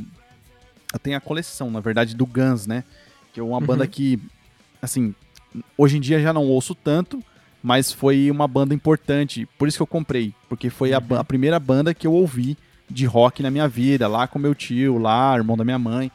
Na época que ele ouvia os CDs, a banda que eu vi, ouvi primeiro foi o Guns. Então, por honra, eu falei, mano, se foi essa banda que me colocou no rock, eu preciso ter os discos, tá ligado? E, e eu fiz essa Uhum. proeza de encontrar um mano que tava vendendo a coleção dele, pessoal, que ele tinha Nossa. desde dos anos 90 Caraca. o, o vinil. E ele tava vendendo porque, tipo, ele não tinha mais aonde ouvir, segundo ele não tinha mais vitrola tal. E já não. Pra ele não fazia mais sentido colecionar. E ele me vendeu assim a preço de banana, tá ligado? Muito barato, Nossa, muito barato. Caraca. Só que os vinis eram nacionais, tá ligado? Eram, eram fabricados aqui. Nos É uma, é uma prensagem dos anos 90 e tudo, quando era um pouco melhor e tal. Mas mesmo assim, eu sinto uma, uma, uma, uma, uma redução, assim, de qualidade grande se comparados com os vinis gringos mais modernos, assim. Ah, Não, que seja total. ruim. É só, é só uma observação mesmo que eu fiz é, por experiência, de comprar tanto lá quanto aqui. Eu acho os de fora é, melhores. Eu não tenho nenhum. Não sou esses caras que fica falando que tudo de fora é melhor, não. Não sou esse cara de jeito nenhum. Pelo contrário, Uhum. aqui tem muita coisa foda e muita coisa boa. Mas nesse aspecto eu notei essa diferença. Pelo menos os, os, os nacionais, assim, eu notei um pouquinho mais de ruído tal. A qualidade do material gráfico já não era tão legal quanto os de lá. Ah, não. Mas isso é uma coisa que eu vou observando aí no decorrer da minha caminhada na compra dos vinis. Ainda vou comprar mais nacionais pra ver como é e tudo mais e comparar mais de perto isso aí. Pode crer. Cara, vocês estavam falando desse lance mais, tipo, afetivo, com o lance de comprar a parada. É, a minha banda preferida da vida é o Bury Tomorrow, tá ligado? Puta demais E- essa banda, hein? Cara, sou apaixonado por eles, tanto que eu tenho até Foda. tatu no braço, os caralho. Animal. E, e, tipo, quando eu comecei esse lance de, de vinil, mano, é, que eu comecei, né, eu não posso mentir aqui, que foi por conta de Luiz Antônio, que influen- auto-influenciado, e também pelo fato de, tipo, pandemia fechada em casa, não tinha como ir em show, não tinha como, enfim, Uhum. tá ligado? Então, o que, que a gente pensa? Vamos gastar dinheiro comprando material das bandas pra ajudar os caras, tá ligado? Então, tipo, nessa época eu comprei muita coisa. Antes- Nessa época, ano passado. Uhum. Até, até esse ano, enfim. Compro muita coisa de banda daqui, muita banda, muita coisa de banda de fora e tal. E a Amazon foi, tipo, um paraíso na minha frente quando eu descobri que lá vendia vinil, tá ligado? Pode Porque crer. até, até então a Amazon pra mim era pra comprar coisa de computador, tá ligado? Era pra Uhum. comprar, sei lá, jogo e os caralho. Aí quando eu vi que tinha vinil, eu falei, fudeu. É, e, tipo, muito, muito vinil que eu tenho aqui, eu comprei lá, né? O Luiz me falou de, da Amazon e tal, aí eu comecei a pesquisar. E, mano, sem brincadeira, toda semana eu entrava e jogava Bird Tomorrow na, na, na busca, tá ligado? Uhum. Toda semana. Até que um dia apareceu o Runes, o, ter- o segundo, o terceiro álbum deles, tá ligado. Gosto muito desse disco. apareceu aquela porra no precinho, eu falei, ai meu Deus, é agora. Comprei. Quando chegou em casa, mano, sem brincadeira, velho, eu desembalei, peguei na mão, o meu olho encheu d'água, cara. Tá Caralho. ligado? Cara, foi bizarro, mano, foi bizarro, porque, tipo, parecia, sei lá, mano, parecia que eu era uma criança ganhando, sei lá, trazendo pra realidade, trazendo, ganhando um primeiro Hot Wheels, tá ligado? Ganhando Ligado. primeiro, sei lá, primeira bola, não sei, velho. A hora que eu peguei, pá, e, tipo, na época eu tinha a vitrolinha ainda, a maletinha, tá ligado? Sei. E, tipo, o som da maletinha não equipara o som de uma vitrola de verdade, tá ligado? Uhum. De um toca-discos. Daí eu lembro que eu escutei nela, pá, já deu aquele gás, assim. Aí quando eu comprei minha audiotécnica, que é um pouco melhor, eu coloquei. O primeiro vinil que eu coloquei pra tocar nela foi ele, tá ligado? Olha aí. A hora que eu escutei o som, eu falei, ah, meu querido, é isso aqui, tá ligado? E, Sim, e depois dessa, e falando nisso, já aproveitando, você conhece um site que chama imusic. Ponto, ponto que, Luiz? Ponto DK. Ponto .dk, você conhece esse site? Não conheço, mano. Então depois eu vou desgraçar sua vida. Puta Tá. que pariu. Vocês vão me fuder. Vocês vão acabar com a minha Agora você vida, vai à falência, cara. Você vai vender suas guitas daqui a pouco. Não faz Exatamente. isso, mano. Meu Deus. Cara, Cara, basicamente é um site da Dinamarca que vende vinil a preço de banana. Ah, não, mano. Era tudo que eu Sério, queria cara. saber. Tudo que eu queria saber era isso aí, mano. Sério, cara, e tem vinil de tudo quanto é coisa, de tudo quanto é banda, tanto que o, o- a versão, tipo, de 10 anos do, do The Union of Crowns, do Bird Tomorrow, eu peguei lá, tá ligado? Porque eu não Olha, achava mano. em lugar nenhum, tá ligado? Aí eu joguei a busca assim, despretensiosamente, pá, tava lá. Falei, é isso, é aqui mesmo que eu vou desgraçar minha vida também. Nossa, mano. O Luizeira já comprou quantos lá, Ah, Luizeira? eu já comprei uns quatro por aí, cara. Cara, e, mano, chega rápido a parada, Ah, umas- não taxa. Umas duas semanas chega. Sim, mano, é muito rápido a parada. Depois eu mando lá no, no Insta pra você o link dessa parada. Pô, manda pra mim sim, mano. Eu sou. Assim, agora. to- toda oportunidade que eu vejo, assim, que eu vejo no precinho também, eu mando bala, mano. Puta, eu já comprei coisa na Amazon também. É um- foi, também foi uma Uhum. descoberta legal. E toda banda que eu encontro lá que é do meu. Do meu gosto, assim, que eu, que eu curto, eu também, se tiver no. Porque às vezes tem uns preços lá também que é foda. Mas a- às vezes aparecem uns, uns precinhos legal e aí eu, eu mando bala. Eu comprei, eu acho que. Cara, eu comprei do Wade War lá. Tava num preço Uhum. assim absurdamente barato. Muito barato. E Você eu falei, comprou tem Blueprints, como. Se eu fosse comprar. Foi, Blueprints, comprei recentemente, eu mas eu ligado, comprei. eu vi ele lá. Puta. É, é, então, tem, às, às vezes você encontra uns achados bom assim, que vale a pena mesmo. Tem umas coisas que não, mas algumas sim. Então, é, eu, eu tô nessa. Igual vocês, mano. Acho que todo mundo que entra no ramo do, do, do lance do vinil acaba fazendo a mesma coisa. Vai Uhum. garimpando aonde encontra, né? Tipo, mano, ah, às vezes eu encontro fora. A maioria dos que eu tenho são de fora, mas alguns eu encontro aqui, alguns eu vou garimpar na OLX com alguém querendo vender. Tipo, os mais classicão, assim, tipo, igual esses do Guns que eu falei, que novo, ou você não acha, ou se você acha, custa 600 pau cada um. Uhum. E aí, tipo, não tem como. Então, eu vou garimpar nos usados. Às vezes você encontra uns camarada que tá querendo se desfazer. Tipo, igual esse maluco que eu encontrei. Eu encontrei um do Pantera também, que eu gosto muito, o Far Beyond Driven. Eu comprei Uhum. ele, tipo, mano, muito barato. Muito barato mesmo, assim, tipo. Mesma coisa, o camarada já não tinha mais vitrola, tava querendo desapegar ali, tipo, toma aí, vai. Preço que Sim. você nunca ia encontrar em lugar nenhum. Então eu, eu sou esse cara agora, igual vocês, mano. Vamos garimpando, vamos encontrando. Tem um site gringo que eu encontrei que chama, que chama Disco GS, Dis, Discogs, né? Que, Ah, tipo, Discogs, aham. tudo junto. E lá é tipo um. Tá ligado, mano? É tipo um marketplace também. Assim, que várias lojas. É tipo um mercado livre, entre aspas, dos Sim. vinis lá fora, assim. Então, várias lojinhas tem seus perfis lá dentro e lá você encontra, assim. Então, tinha um que eu queria muito, mano. Esse eu tava tipo assim, nossa, eu, eu não ia sossegar a minha vida enquanto eu não encontrasse esse vinil. Foi um do Bad Omens, que é. Os caras Uhum. lançaram, tipo, acho que em julho desse ano, uma versão limitada de mil cópias só nos Estados Unidos, eles não iam vender mundialmente. E era tipo assim: eram dois vinis. Um era o- uma versão ao vivo, que eles fizeram uma live na pandemia. Era um ao vivo, Uhum. Assim, absurdo, absurdo. Pra mim, aquela, aquele ao vivo é melhor do que muito disco deles. E o segundo vinil era o acústico, que eles lançaram a- recentemente também, se eu não me engano, no final do ano passado. E eu, mano, pirei demais. Eu queria muito esse vinil, de qualquer jeito. Eu queria encontrar de alguma forma. E todo site, todo lugar que eu pesquisava, pedi pra brother procurar pra mim lá fora, não encontrava, mano. Não encontrava de jeito nenhum. E aí, de vez em quando, eu entrava, mano, nos sites assim e ficava pesquisando. E aí, mano, eu entrei no Discogs há um tempo atrás e tinha lá um exemplar novo, um só. Tipo, Uhum. mano, e tava super barato. Vinil duplo, gatefold. Mano, falei, não, eu tenho que comprar.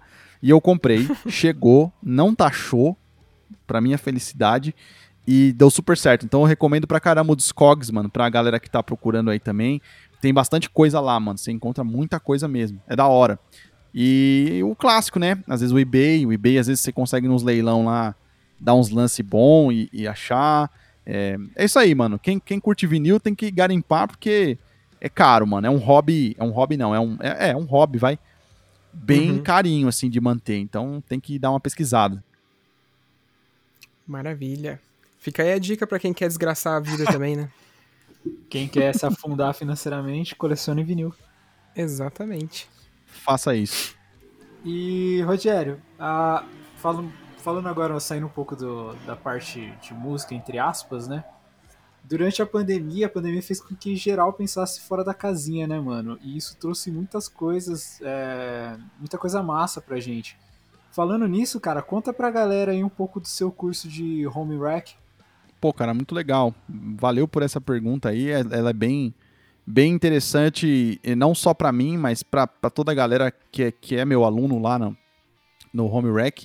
É, O que acontece, mano? Eu tinha esse projeto. eu tinha, eu tinha dois projetos de, de, de cursos assim que eu queria lançar é, assim, muito antes da pandemia, que era o Home Rec, que era o lance de gravação em home studio, e o Máquina de Riffs, que é um curso de composição de música, né? De, de, de riff, de guitarra no geral, voltado para guitarristas mesmo. Tipo, esse é, é, é o lance.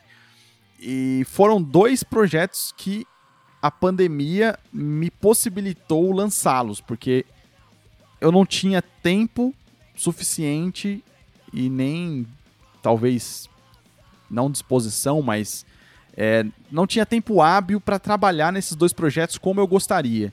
Então a pandemia, né, quando praticamente quando mano parou tudo lá em março do ano passado, é, comecei a, a, ter mais tempo livre. Eu falei, mano, eu não sei quanto tempo vai durar essa pandemia, ninguém sabia.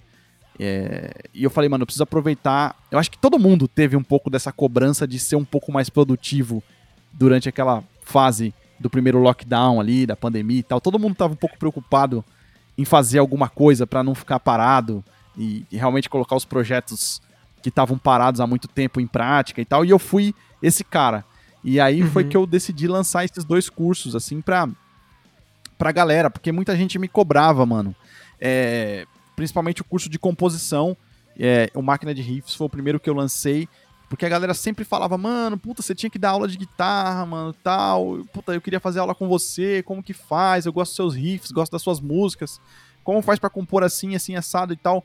Eu falei, mano, eu não tenho tempo hábil, é, de fato, assim, para dar aula de guitarra um a um e tal. Até porque também não sou um cara é, super acadêmico de, de, de música, não teria nem base, de repente, para metodologia para dar aula para um aluno assim, todo, é, toda semana. Não, não, não teria como fazer isso. Eu falei, mano, como que eu posso entregar um pouco de conhecimento, assim, que a galera me cobra, de uma maneira que seja mais focada, mais simples, pra galera poder ter acesso, né? Eu falei, mano, eu vou fazer um curso online, é, com aulas gravadas, com, com, com conteúdo programático legal, voltado pro que a galera quer saber. Então, uhum. eu meio que fiz uma enquete, na, algumas enquetes no Instagram na época, perguntando o que realmente era interessante pra galera querer aprender sobre guitarra, sobre composição, e eu cheguei nesses dois temas, que a galera mais tem dúvida e que mais gostariam de aprender, que é como compor riffs, né? Como, como, como sair do zero e, e ter referência para compor um riff de uma música ou compor uma música inteira e tal, como é a estrutura de uma música, como você pensa para compor, como você vai buscar referência para fazer aquilo e, e, tudo mais. E o segundo era como gravar em casa, porque muita gente, né, assim como eu, aliás, tô falando aqui assim como eu, mas não, todo mundo, né, ficou preso em casa e meio que queria aprender a fazer isso para poder registrar as ideias, né? Tipo, como que eu faço para gravar as minhas coisas e compor algumas músicas, tentar criar alguma coisa com qualidade, né? E aí a galera tinha essa dúvida. Pô, como que faz? Como que você faz aí na sua casa? Porque eu sempre deixei muito claro que as, os meus trabalhos, assim, com os, os últimos com a John Wayne e, e os meus trabalhos com o Cosmos, eu gravei tudo em casa com uma estrutura de home studio, assim, cara, muito risória, assim, tudo muito simples, só com uma placa de áudio, é, cara, mais nada, assim, praticamente, né? Muito, hoje em dia tá muito mais fácil. E eu decidi criar um método para ensinar os guitarristas a gravarem em casa, com qualidade profissional, tipo, do jeito que eu fiz os meus trabalhos mais recentes que foram lançados, tipo assim, foram gravados aqui em casa e estão na pista, estão aí para todo mundo ouvir. É, que uhum. é o uhum. Purgatório, da John Wayne, é o disco mais recente, nós gravamos aqui em casa. A única coisa que a gente não gravou aqui foi a batera, porque a batera não tinha como mesmo, mas de resto a gente fez tudo aqui. É, e o, os dois EPs do Cosmos foram todos gravados aqui também, mesma coisa, menos a batera. Então eu já tinha uma experiência de causa ali para ensinar a galera a como fazer isso, né? A gravar seus trabalhos. De repente o cara tá na pandemia, mano, tá, porra, tá com tempo livre ali, quer lançar o um projeto dele, quer lançar uma música, Sim. quer lançar alguma coisa. É a hora do cara aprender a fazer isso em casa ali, sozinho e, e porra, e colocar o trabalho no mundo. Então, eu criei esse curso, o Home Rack, que é uma forma de ensinar os guitarristas a registrarem suas ideias para aquele que tipo só quer é, talvez não queira ser profissional na coisa, não quer criar uma banda, nem nada disso, mas quer de repente registrar as suas ideias com qualidade boa, né? Hum, porra, de uma forma que fique é, legal para ouvir depois, ou para aquele cara que tem banda e realmente quer gravar um disco em casa. Mano, eu tô com orçamento baixo, eu não tenho grana para pagar um estúdio grande ou um produtor para fazer, eu quero aprender como faz para gravar pelo menos as guitarras e o baixo aqui em casa, para de repente economizar, que é o que as bandas têm mais feito hoje em dia, né? Então, esse era, essa, essa, essa era a grande premissa desse curso, né? E a gente acabou pegando, assim, esse público que tem banda. A maioria tem banda, mano. A galera quer realmente aprender a produzir em casa pra ganhar tempo, pra economizar grana. É, e por muitos porque gostam mesmo. Porque a área de produção musical é muito fascinante, mano. Quando você começa a mexer com isso, puta, dificilmente você consegue sair fora, assim. Todo mundo que eu conheço que começou a gravar, começou a é, muitos deles viraram profissionais depois, criaram, abriram estúdios e tal, Nossa. porque é um bagulho legal, cara, de, de, trabalhar, de gravar, de ver a coisa, a música nascendo. Puta, nasce de uma ideia e daqui a pouco você já gravou a música inteira e já tá pronta para mixar e tal. Então eu criei esse bagulho mesmo para ajudar a galera a, a, a, Porque tem muitos que não tem nem noção de como começa, tá ligado?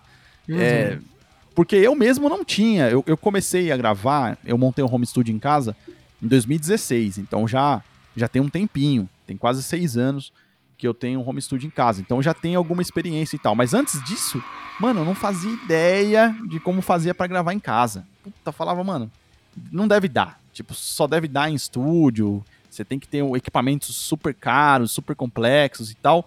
E esse curso veio para desmistificar isso, realmente mostrar pra galera que não, mano que com um recurso simples, com baixo orçamento, sei lá, com uma placa de áudio mais barata possível e, mano, mais nada praticamente, você consegue gravar sim, tá ligado? Trabalhos que são de extrema qualidade, que são, assim, aptos a entrar em qualquer plataforma digital e tal, sem você gastar rios de dinheiro. Então foi um curso muito bem aceito, mano. A gente tem bastante aluno lá no, no, máquina, de, no máquina de riffs e no, no Home Rack que são é, realmente, assim, o público do underground é muito carente de conhecimento, de estrutura, de recurso, né, mano? Então, Exato. A forma que a gente encontrou de ajudar toda essa galera que sempre pergunta pra gente como faz, como que foi feito e tal, foi assim. E, puta, mano, a ideia foi fazer para ajudar mesmo. Foi tipo um valor muito baixo, mano, que a gente cobrou. Mano, era meio que para pagar toda a produção mesmo que foi feito de vídeo, de áudio. Foi um curso uhum que deu bastante trabalho para fazer, mano. Acho que o home rack demorei, eu acho que uns seis meses, mano, para fazer tudo. Caraca. É, parte Caramba. de roteiro, porque tem, tem um monte de coisa, tem exercício, é um bagulho completo, mano. Tipo, o cara uhum. vai aprender realmente desde o começo, assim, é, conceitos de áudio mesmo, mano, desde o básico até o cara exportar as tracks para mixagem. É bem completo, mano, bem completo mesmo, assim. E e foi isso, mano. A galera gostou bastante. A gente tem um feedback bem positivo do curso, assim, a galera gosta muito, a gente tem um grupo no WhatsApp com todos os alunos, assim, a gente sempre Pô, troca ideia. A galera até hoje, às vezes, tem dúvida em alguma coisa, eu vou lá, ajudo é, eles. Mano, é, é, é maior orgulho, assim, tipo, ver que a galera que aprendeu com o curso. Mano, tem, tem galera lá que já lançou música com Caraca, o conhecimento que, que teve, assim, no, no que curso. Foda, já é, mano, puta, tem banda que saiu dali, assim, que nunca tinha gravado nada, nunca tinha feito nenhum trampo aprendeu a gravar com o curso, gravou o disco e já lançou, assim. Muito foda, mano. Muito foda uhum, mesmo. Impressionante. É, quando você. Eu acho que mais do que qualquer outra coisa, sem demagogia nenhuma, mais do que grana, mais do que. É, é isso, é ver que Sim. o trabalho que você faz realmente tem um impacto positivo na cena e ajuda a galera a realmente ter um trabalho de qualidade e evoluir como banda, como músico, como artista e tal. Isso é, é bem gratificante, mano. Ver que a galera realmente aproveitou e isso teve um impacto positivo. É bem da hora, mano. Eu gosto. Pretendo continuar fazendo isso, lançar mais cursos. Eu tenho outras ideias é, de outros cursos também nessa pegada de composição é, musical, composição de tanto de arranjos, né, de músicas como de letras também, que a galera sempre me pergunta como, como que eu componho as, as, as letras das, das músicas da John Wayne e tal tanto nessa parte de produção musical também. Não sou nenhum produtor também, quero deixar claro. aqui pra galera que tá ouvindo que eu não sou um produtor musical formado e tal. Eu sou um cara que aprendi a gravar na, na raça, na, mano, batendo cabeça. E o que eu aprendi, eu ensino a galera, assim, de maneira simples, que é como tem que ser, sabe? Sem muita. Sem muita teoria, sem muita coisa difícil pro cara assimilar. O que, que tá começando agora, mano? Se você colocar muita coisa na cabeça, o cara não vai entender, mano. Então, Uhum. o jeito Sim. mais fácil é. É igual aprender a falar que os caras falam, né? Tipo, mano, ninguém aprende. Ninguém com dois anos de idade aprende gramática. Ninguém faz isso. Tipo, Sim. mano, só realmente aprende como que faz e depois você vai atrás do conhecimento mais avançado da coisa, né? Eu acho que é assim que, que a gente consegue evoluir, né? Não, e é legal que, tipo, esse lance de você tirar algo positivo do período de isolamento, né, cara? Porque, assim, você colocou um, um projeto em prática, né? E passou o conhecimento para as pessoas e, tipo, muito, uma galera que tava, né, às vezes sem, sem norte, assim, viu o seu curso, foi lá, aprendeu, conseguiu colocar o projeto em execução, conseguiu produzir alguma coisa. Às vezes ali tava num momento difícil, né, cara? E tipo, pô, conseguiu ocupar a cabeça com isso e transformar em algo positivo, ficar satisfeito. Então, cara, isso é sensacional. Isso é, é muito foda. Pô, demais, mano. É demais. Que foda, mano. E, cara, é, vamos fechar esse primeiro bloco aqui contigo contando pra gente um pouquinho sobre o Cosmos, pô, sobre o seu projeto instrumental. Fala aí pra galera. Ah, legal, mano, com certeza. É, o cara, o Cosmos, inclusive, ele vai bem de encontro com essa conversa que a gente tá tendo agora de produção musical, de gravação em home studio e tal, que o Cosmos surgiu em janeiro de 2016, justamente no mês que eu montei o meu home studio aqui em casa. Caraca. É, mano. Por isso que o curso foi bem, tipo, certeiro, porque foi assim que eu criei um projeto do zero, é, com uma estrutura básica de home studio, gravei tudo aqui. Mas enfim, falando do Cosmos especificamente, do projeto, é, como era, era janeiro, assim, e o Joanne tava meio que de férias, entre aspas, né? Era uma época.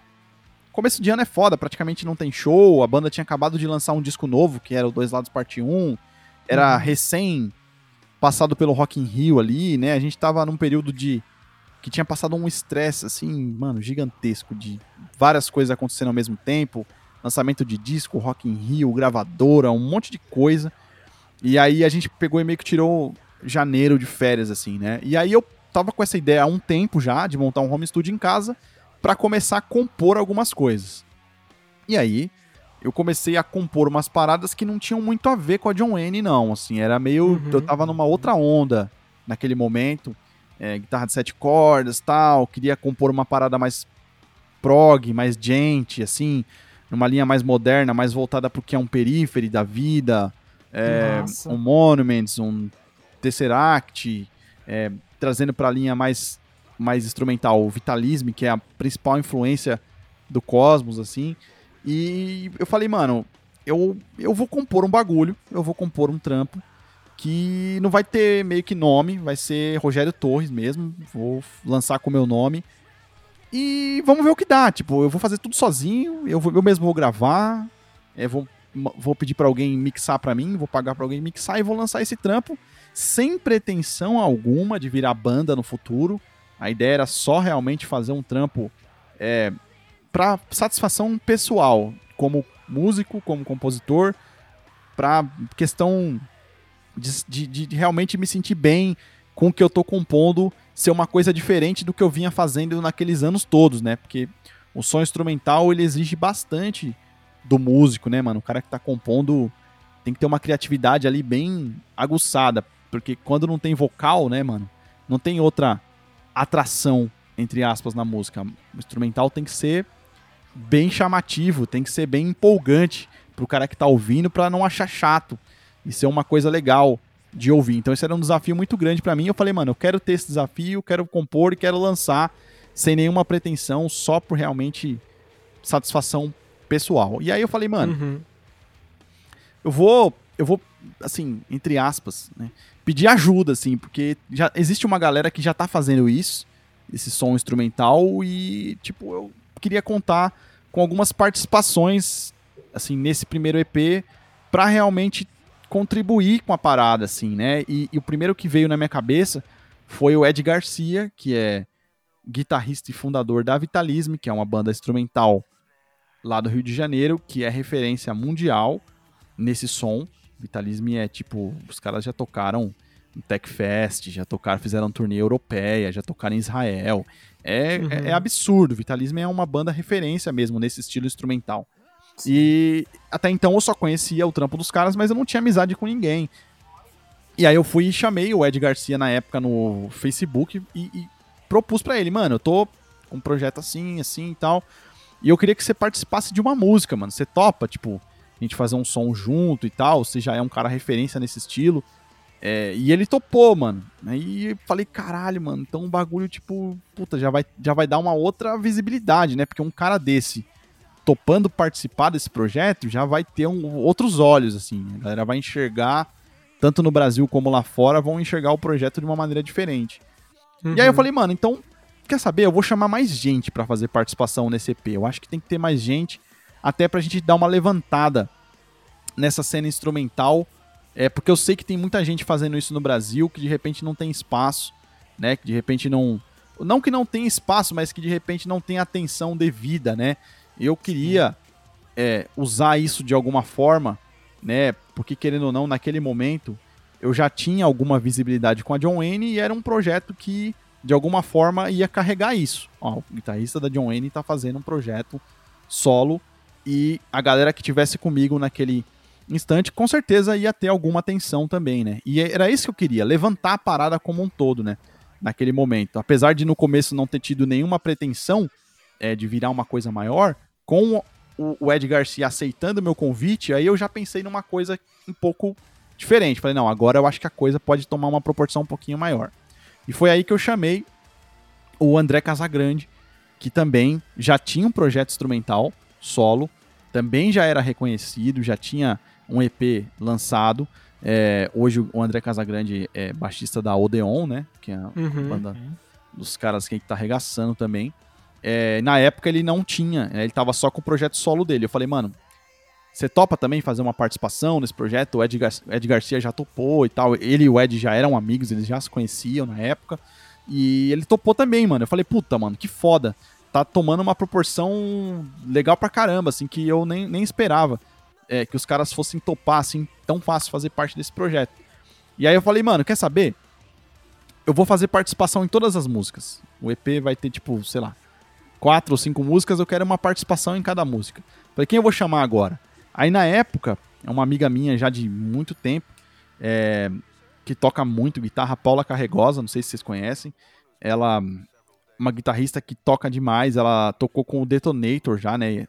Ah, tô ligado. Tá ligado, essa mina? Uhum. Ela, a gente era amigo já há muito tempo, ela trabalhou uma época no show livre.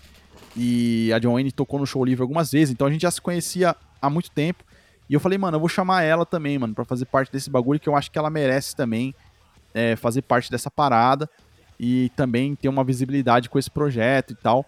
E também ia ser legal ter uma mina, que é um bagulho diferente, tá ligado? É puxar pra uma outra parada, é, ter um outro apelo que eu acho que elas merecem ter esse reconhecimento que, porra, mano, é, toca demais, tipo assim, tem que aparecer, mano, a galera tem que conhecer isso aqui, quem não conhece, uhum. né?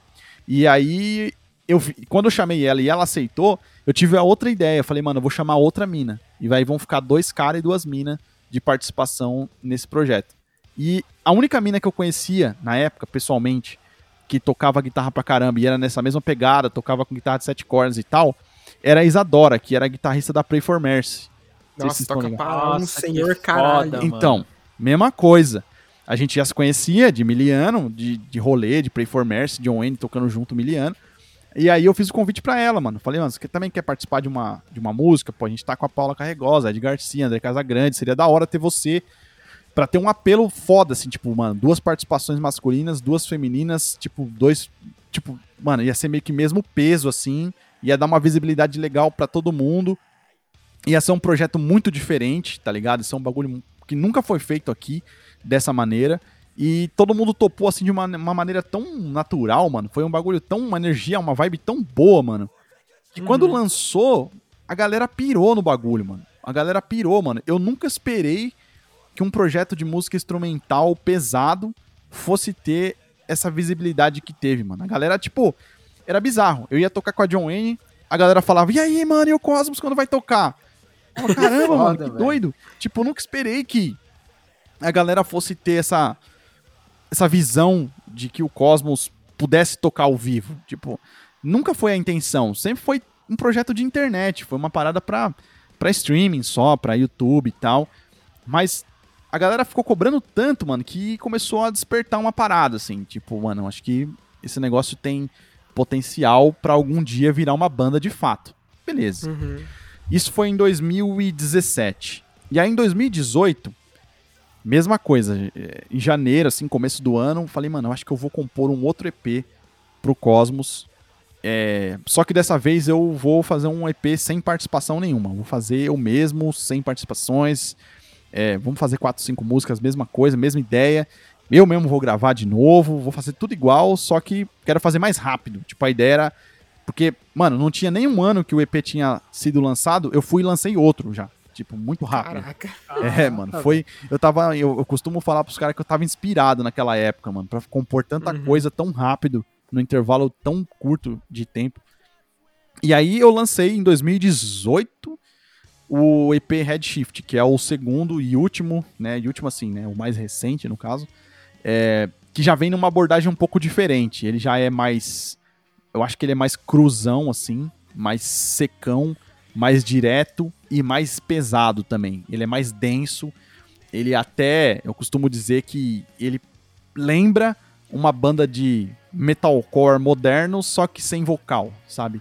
É meio Uhum. que a galera gostou, talvez até mais do segundo, né, do Redshift, que é mais diretão.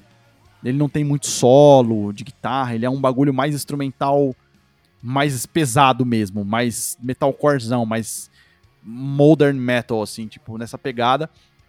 E a galera se identificou até mais com ele, é, por ele ser mais direto mesmo, sem ter tanta firula, sem ter tanto solo, é, porque a galera dessa cena tá mais acostumado com essa sonoridade. Isso. E aí, mano, virou. Tipo, o bagulho virou. A galera queria ver, de qualquer jeito, esse bagulho ao vivo. Queria ver. Eu era muito cobrado, assim. Mas não tinha nem banda, não tinha ninguém. Tipo, só tinha eu. Falei, mano, eu gravei tudo essa porra. Não tem como é, isso virar uma banda agora. E aí, mano, foi aí que o grande responsável por isso aconteceu, o padrinho do, do Cosmos, o Ed Garcia, que tinha tocado lá no primeiro EP. Ele falou, mano, eu quero fazer um show pra lançar o segundo EP da Vitalismo e não tem outra banda pra tocar que não seja o Cosmos, mano. Tem que ser Que vocês. foda, velho. Tipo, mano, aí ele falou, ó, eu só toco se vocês tocarem. Falei, mano, mas eu não tenho banda, porra. Sou só eu. Ele falou, você se vira, mano. Se vira, Dá arruma os cara, você vai dar seu jeito, marca o show e arruma os cara. E foi isso que aconteceu, mano. Eu marquei o show, o show era tipo agosto de 2018, isso era abril, quando a gente conversou. Uhum. E o show era dali cinco meses, quatro, cinco meses. E eu tinha que arrumar banda, os caras, tinha que ensaiar uma- um som que nunca foi tocado antes ao vivo. E aí dar o meu jeito ali pra poder cumprir com a promessa que eu fiz pro cara. E é, beleza, lançamos Fly, irmão, agora vai ter que rolar. E aí eu comecei a pensar nos caras, né, mano? O primeiro que veio na cabeça foi o Edu, que é batera da John Wayne. Eu falei, mano, é um cara que Uhum. toca comigo já há muitos anos. Ele gosta do som. Ele é um cara que é competente o suficiente pra tocar esse tipo de som, porque ele gosta e ele, mano, cara virtuosaço, assim, toca muito. Pra caralho. E aí eu falei, mano, e, e baixista, mano? Quem que eu vou chamar? Na época, o Fifas, que era baixista do Aurora Rules, Uhum. ele tinha acabado de se mudar pra São Paulo, mano. E ele, no passado, já tinha me falado isso em alguma conversa nossa. Tipo, ó, mano, um dia que o Cosmos for fazer um show ao vivo, se isso acontecer algum dia, me chama que eu faço. E eu lembrei dessa conversa que a gente tinha tido, sei lá, um ano, um ano e pouco antes. E eu falei, mano, eu vou chamar o cara, ele acabou de se mudar pra cá, vamos ver se ele topa, né, mano? Nem que não seja Uhum. pra entrar pra banda efetivamente, mas pelo menos pra fazer esse show, de repente rola. Mano, eu falei com o cara, ele se empolgou na hora e falou, mano, tô dentro. Falei, puta, mano, tem uma banda, hein? Tem uma banda, agora falta a gente se encontrar, ensaiar e fazer esse negócio virar. Uhum. E foi aí que a Cosmos surgiu, mano. Isso daí foi. A, a gente ensaiou a primeira vez acho que em junho de 2018. É, eu lembro que tava rolando Copa do Mundo ainda, tava rolando o um jogo do Brasil, assim, e a gente ensaiou num dia de jogo, assim, doideira total. Caraca. Doideira, mano. Eu lembro que o cara do estúdio que a gente ensaiava até falou: Porra, vocês são foda, vocês marcam horário de ensaio na hora do jogo, mano. Vocês são loucos. tipo, tá todo mundo querendo ver o jogo e vocês estão aqui ensaiando. Eu falei: Ah, mano, que se foda, isso aqui tá mais importante por enquanto. Uhum. E aí foi aí que surgiu o Cosmos, mano. Uma banda que é, a gente fez poucos shows ao vivo por falta de oportunidade mesmo, porque não deu tempo. A gente tocou nesse show com a Vitalisme, né, em 2018, em agosto. Em, se eu não me engano, em setembro, a John Wayne engatou uma turnê pelo Brasil de uns 20 shows, mais ou menos. E em alguns desses shows, a Cosmos abriu o show. Uhum. Eu aproveitei que era eu e o Edu, da mesma banda, tipo, não precisa viajar muita gente a mais, só precisava viajar mais um, que no caso era o Fifas, né? E aí uhum. a gente acabou fazendo uns 5, 6 shows ali junto com a John Wayne em 2018. Então foi uma boa estreia pra banda ao vivo, foi da hora fazer, porque a gente teve uma aceitação muito legal, mano. Foi até assim, surpreendente pra, mano, imagina assim, é, ninguém conhece, os caras vai no show pra ver a John Wayne e daqui a pouco quem abre o show é uma banda instrumental completamente diferente de tudo ali, que a galera tá uhum. tá acostumada a ouvir. Não tem vocal, obviamente, a galera não sabe as músicas, não sabe cantar e nem nada. Mas, mano, o bagulho foi tão bem recebido que a galera mochava, a galera, puta, começava a vibrar, aplaudir e tal. Foi, foi uma experiência bem da hora, porque uma coisa é tocar num rolê que tem Vitalisme, que é uma banda já desse estilo, quem vai lá já sabe que vai ouvir esse tipo de som. Uhum. E lá a gente, porra, lá a gente foi, assim, muito melhor recebido, porque a galera já sabia que era esse som. Quem vai lá, a maioria que gosta desse som é músico, né, mano? A galera que toca e vai para ver esse bagulho. Então o show com a Vitalisme foi um arregaço, assim, foi absurdo para as duas bandas, tanto para nós quanto para eles. E, e essa turnê com a John Wayne foi uma parada assim, pra ver o que ia dar mesmo, sabe? Vamos abrir os shows e vamos ver se a galera vai aceitar. E surpreendentemente, mano, a galera aceitou muito bem. A gente tocou, é, se eu não me engano, isso daí, uns 5 ou 6 shows. Em todos eles a gente foi super bem recebido, a galera aceitou muito bem o som. E foi ali que a gente conseguiu divulgar mais também a banda, né? Porque era, querendo ou não, uma oportunidade, né? Abrindo o show ali, da galera que não conhecia, conhecer a banda. E basicamente a história da Cosmos é essa. Em 2019, que foi um ano depois disso, é, é, o Fifas já tinha saído da banda e quem entrou foi o Bruno Ladislau, que é um baixista é, excepcional, assim, ele é um músico absurdo, professor do, do, do, do MT, é um cara que, porra, já tocou com o André Matos, com aqueles Priesters, só com os monstros aí da música brasileira pesada e tal. E agora uhum. a gente tá num processo de composição de um novo EP, mano. Já faz um tempinho que a gente tem trabalhado nisso. Infelizmente a pandemia não ajudou tanto nesse aspecto, porque a gente não podia se trombar para finalizar as composições e tal.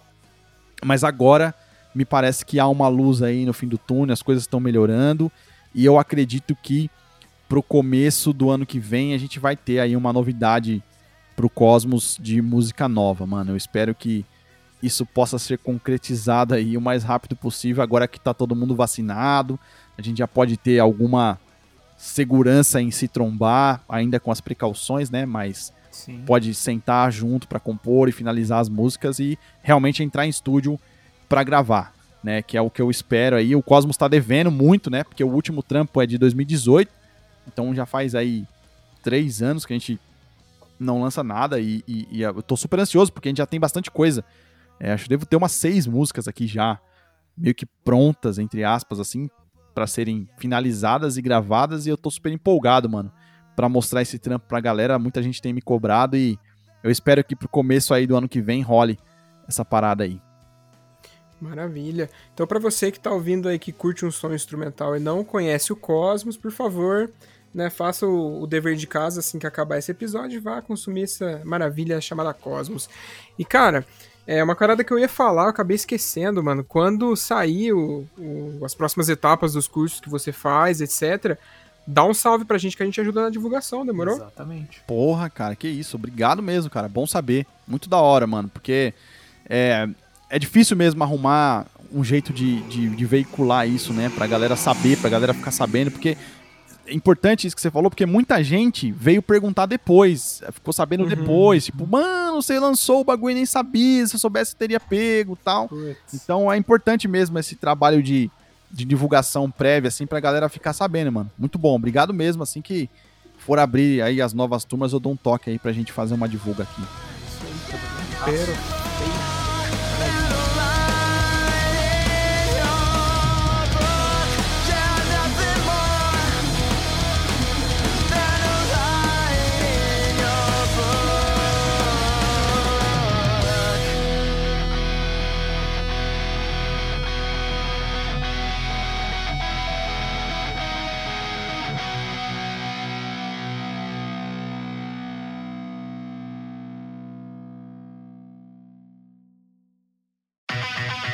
We'll be right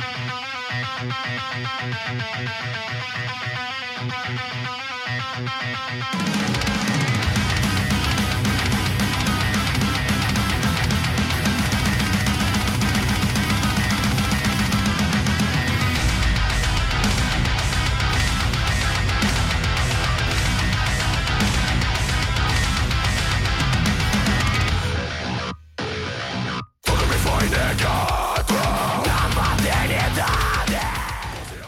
Voltando aqui para o nosso segundo bloco, agora a gente vai se aprofundar um pouco mais na história da John Wayne. A gente vai conhecer aí, pedir pro, pro Rogério falar pra gente como é que. Como que começou a John Wayne, né? Como que ela se formou, como que foi todo o processo de criação da banda, enfim, toda essa caminhada aí que, que resulta nessa baita banda que é uma das grandes representantes do, do som pesado aí no Brasil. Então, com a palavra aí o Rogério. Cara, essa, essa pergunta é bastante interessante e, e para mim eu sempre gosto, eu sou um cara meio saudosista, assim, eu acho que é porque eu tô ficando mais velho, eu sempre gosto de relembrar as paradas assim. Inclusive a gente, essa semana mesmo, tava pegando os arquivos nossos de fotos e vídeos de coisa antiga do começo da banda é, pra rever. E, cara, tinha, puta, muito legal rever os, os bagulho antigos, as fotos de quando a gente começou, assim, os vídeos. Os bagulho tudo amadorzão que a gente fazia, com celular tosco que tinha na época, imagem horrível, mano. E eu gosto de ver, gosto de relembrar as histórias e tal.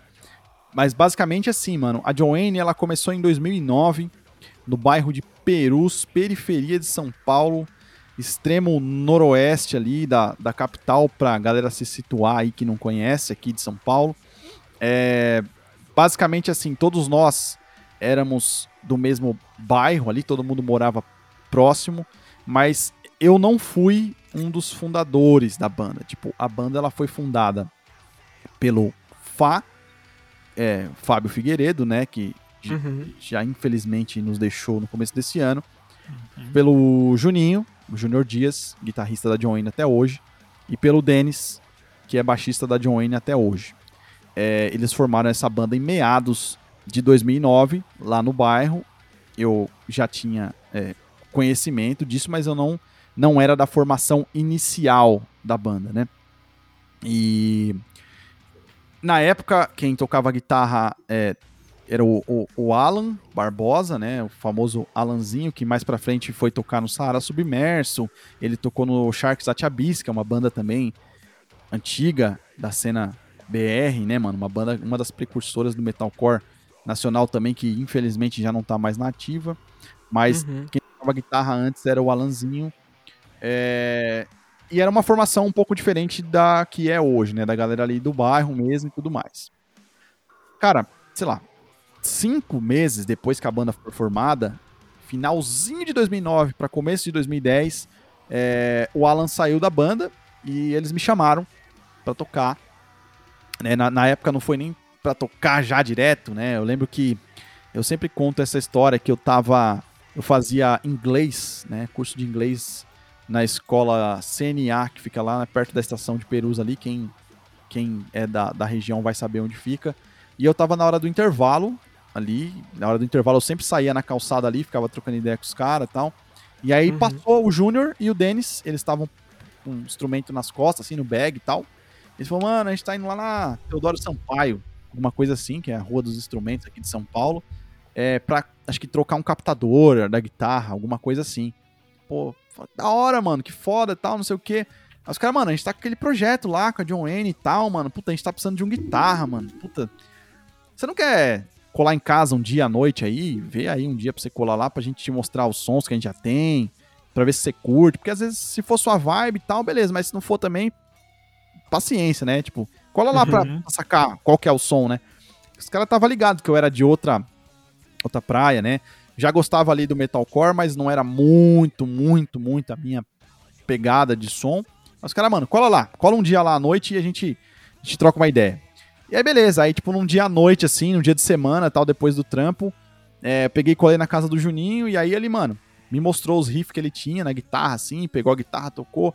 Ó, oh, mano, isso aqui é mais ou menos assim e tal. Vê se você curte aí, mano. E pior de tudo, que por mais simples que fosse, é, por mais que não desse muito para ter noção de como ia ficar a música mesmo, pronta, no final, eu já curti a vibe do bagulho, assim. Eu acho que bateu o santo, tá ligado?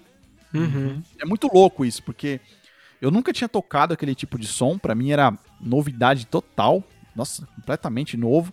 Mas quando eu sentei com os caras, assim, pra, pra ouvir o som que eles estavam fazendo na época, eu já vi um futuro naquela parada, assim, impressionante, olhando para trás, como já, já tinha alguma coisa ali. Que fala, mano, esse bagulho aqui tem futuro, mano. Isso daqui vai dar, vai dar alguma coisa aí, vai dar bom nisso aqui. E, mano, na hora aceitei, assim. Nem, nem, nem ouvi muita coisa. Eu falei, não, é isso, mano. É isso. Eu topo. Vamos pegar esses riffs, vamos trampar nisso aí, vamos ver. E isso era. Eu lembro até a data, hein? 5 de janeiro. 5 de janeiro de 2010. Olha, olha a data. É, agora vai fazer 12 anos, né? Agora em janeiro, uhum. 12 anos que eu entrei. E foi isso, mano. E aí a John Wayne, basicamente, eu considero que ela começou de fato, não sem ficar puxando a sardinha pro meu lado, nem nada disso, mas eu acho que a banda começou a trabalhar mesmo, de fato, a partir desse ponto. Acho que até uhum. os caras mesmo, eles consideram que a banda foi formada em 2010 e não em 2009, tá ligado? Meio que porque isso marcou muito a, a, o começo da estrada mesmo de compor para valer, de realmente correr atrás de estúdio para gravar, de, porra, de fazer a coisa acontecer de fato. Talvez porque entrou um cara novo na banda ali, com uma outra energia, com uma outra visão, de repente ajudou os caras a se motivarem mais a, a fazer a coisa acontecer mesmo. E foi assim que a John Wayne surgiu, mano. Ali no bairro, por uns moleques que se conhecia de miliano, já do bairro, da escola.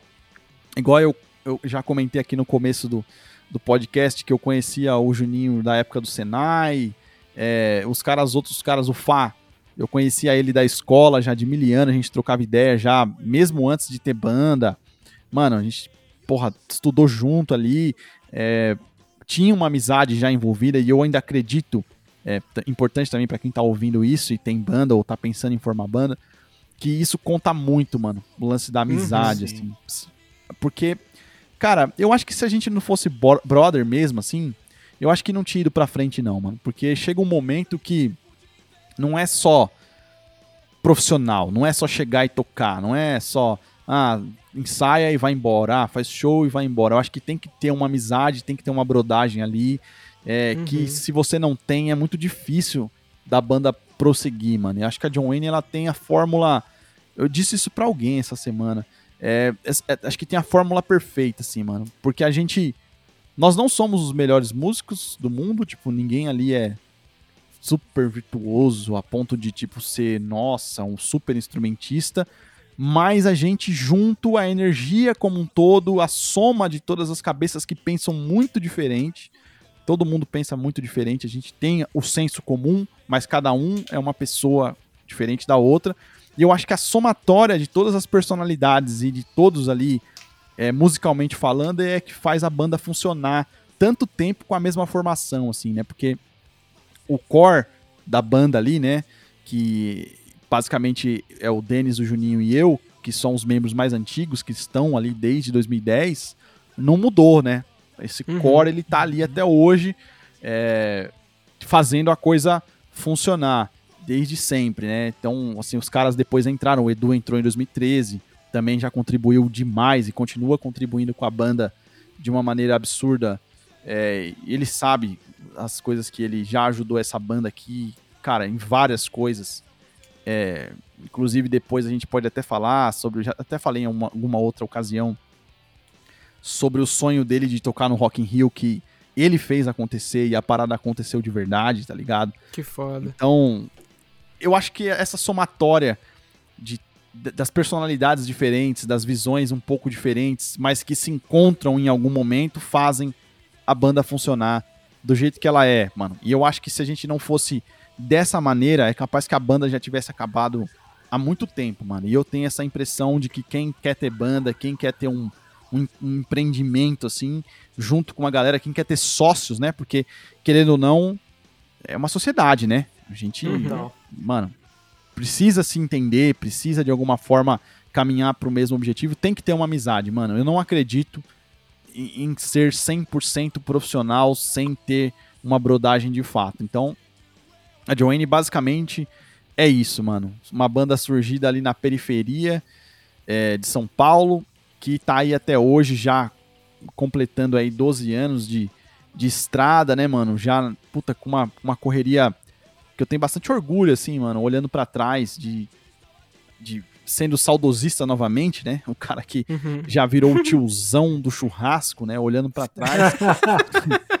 Fala, porra, mano, a gente já fez bastante coisa legal, já conquistou bastante coisa sem passar por cima de ninguém, tá ligado? Sempre na humildade, sempre achando o nosso espaço, sempre buscando o nosso lugar na parada, dentro da cena, sem realmente precisar é, pisar em ninguém, nem nada. Tipo, tudo que a gente conquistou até hoje foi tudo no pelo, mano. A gente nunca pagou nada, tá ligado? Tem muita gente que Uhum. fala, ah, os caras tocou no Rock in Rio porque pagou. Ah, os caras tocou em tal lugar porque pagou. Nunca, mano. A gente nem tem dinheiro pra isso, velho. Tipo, tudo foi muito na raça, assim, tá ligado? A gente foi muito raçudo pra conquistar todas as coisas que a gente conquistou até hoje. A gente tem muita garra, mano. É uma banda que tem garra, assim, de querer fazer acontecer mesmo, sem, sem ter medo, mano. De fazer. A gente sempre arriscou muito, assim, fazer as coisas mesmo, mesmo sem ter condição, assim. Muitas vezes a gente fez o bagulho acreditando mesmo, só na, só na, só na fé, tá ligado? Tipo, mano, Uhum. vamos fazer e vamos ver o que, que vai dar. É, tem o, o caso histórico, né, que a gente também sempre conta, que foi quando a gente fez o lançamento do disco Tempestade, lá em 2012, no Carioca Clube, né, um bagulho emblemático pra caramba, que eu sempre gosto de contar, principalmente pra motivar a galera que tá começando com banda e que tem um pouco de medo de fazer as paradas, é de tipo assim, mano, em 2012, só banda gringa fazia show no Carioca Clube. Só Isso tinha é verdade. Total. assim, ninguém tinha colhão pra chegar lá e falar, não, nós vamos fazer por nós mesmos, sem ter ninguém bancando, sem ter produtora por trás, sem ter, mano, dinheiro de pai, de mãe, de sem que, sei lá quem por trás. Vamos fazer nós mesmos, mano. Vamos fazer.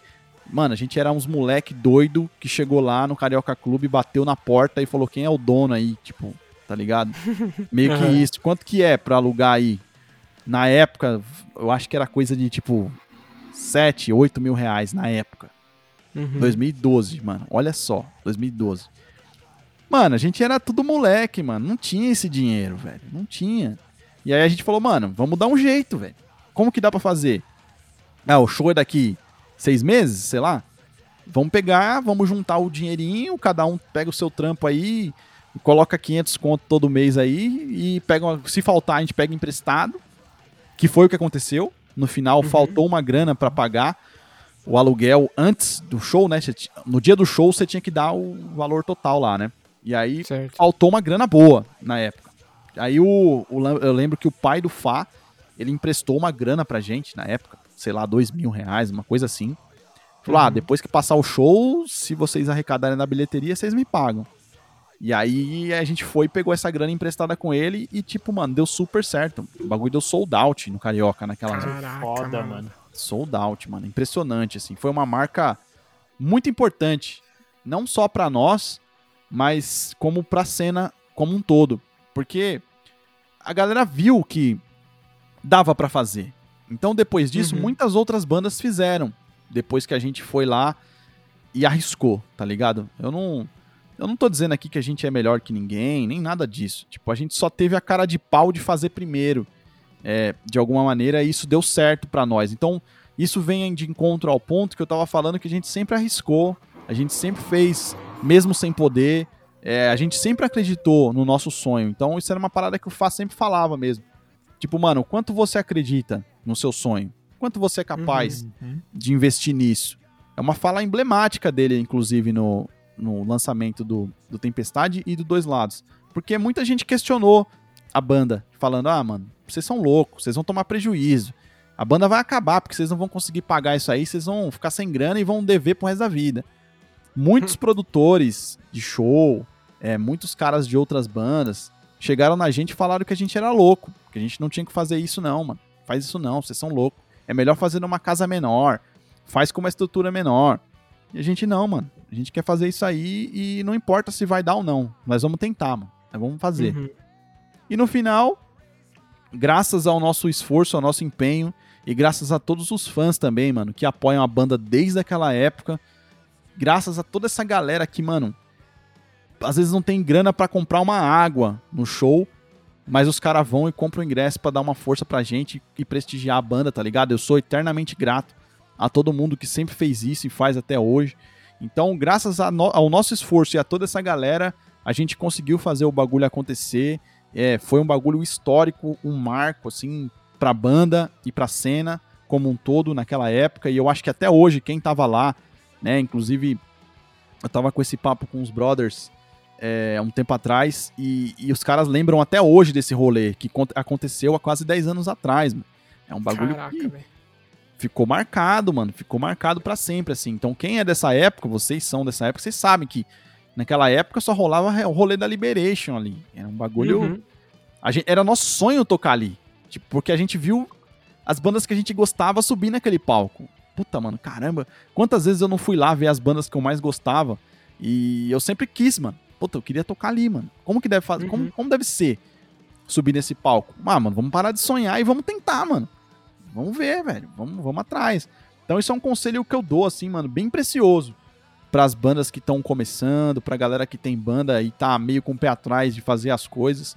Eu acho que a pergunta é o quanto você acredita na parada, o quanto você tá disposto a arriscar pra fazer o seu sonho realmente acontecer, tá ligado? Se não, mano, se você não tiver colhão pra fazer as paradas mesmo, mano, grandes, mano. Pensa grande, tá ligado? Eu acho que Uhum. a banda não pode se contentar, não só a banda, mas você como pessoa mesmo, não pode se contentar com o mínimo, tá ligado? Você tem que fazer o bagulho acontecer da melhor maneira possível, claro. é, também não vai ser completamente maluco em fazer um bagulho absurdo, ninguém vai fazer um show no Credit Car Hall, tá ligado? Eu não ia fazer um bagulho pra 10 Espaços mil pessoas. Américas, né? É, tipo, mano, aí também seria loucura num HSBC.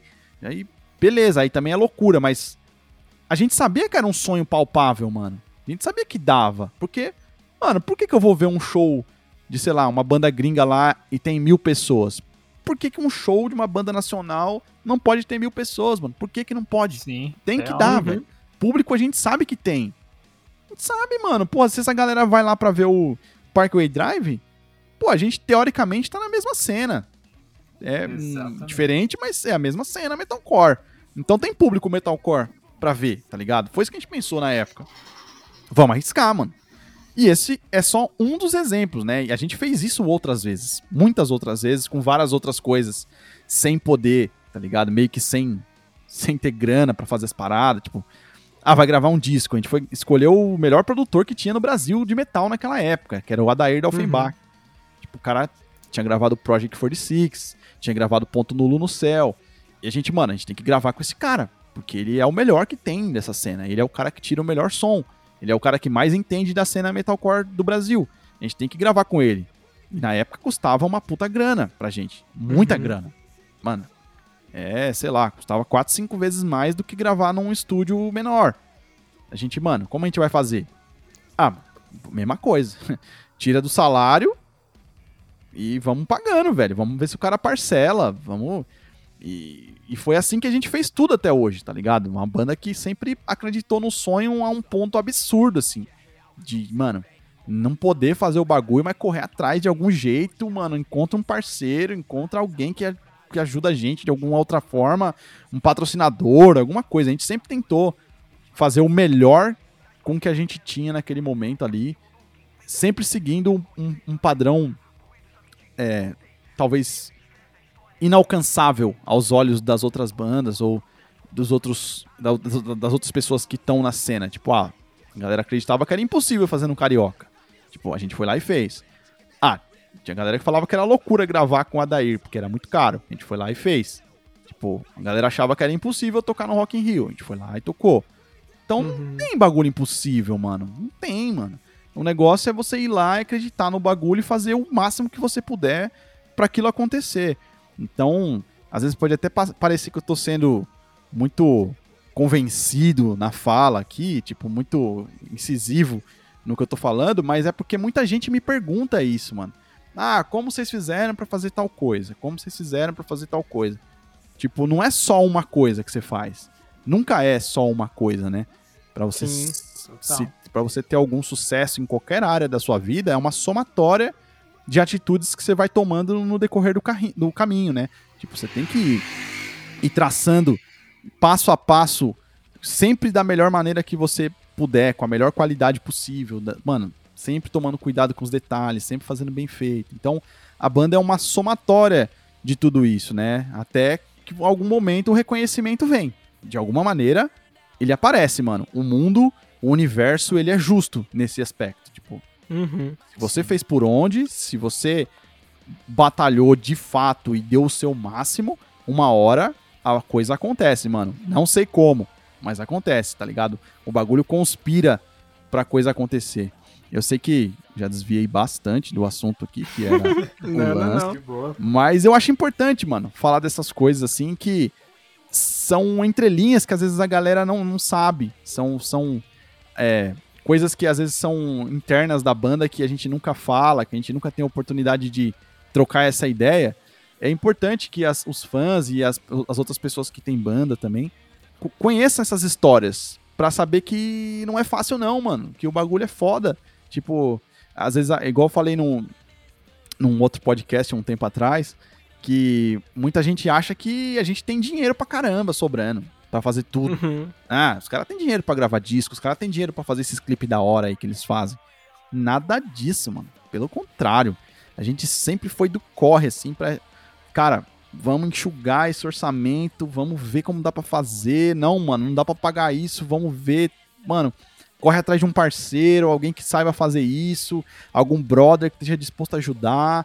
A gente sempre vai da maneira que dá, com o possível ali para fazer o melhor naquele momento ali. Então, não adianta, mano, porque assim, tem vários casos de bandas que tem muita grana que não vão para frente, mano. Porque uhum. não é só o dinheiro, tá ligado? É, é, é pelo contrário.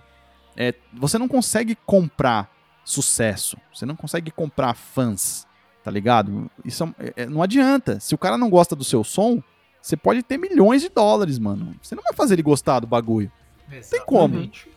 É, é, é, fato, é uma conta básica, tipo. Não consigo fazer o cara gostar do meu som só porque a minha estrutura é foda. Não tem como, mano. Eu conheço um monte, hein? Conheço um uhum. monte, mano. Tipo, sim, que sim. bandas que já acabaram, é, bandas que ainda estão tentando e tal, mas que, tipo, não conseguem ter uma notoriedade porque é foda, mano. Porque não é, não é todo mundo, mano. Eu vi até uma entrevista esses dias, assim, pegando esse gancho, do Rick Bonadil, né? Todo mundo conhece o cara. Produtor uhum. musical, super famoso aí e tal. E ele falou uma frase que me pegou, assim, mano. Ele falou: o sucesso não é para todo mundo. Infelizmente. Tipo, tem, tem artista que é bom pra caramba. Tem cara que é o máximo que canta uhum. muito, que toca muito, que faz tudo direito.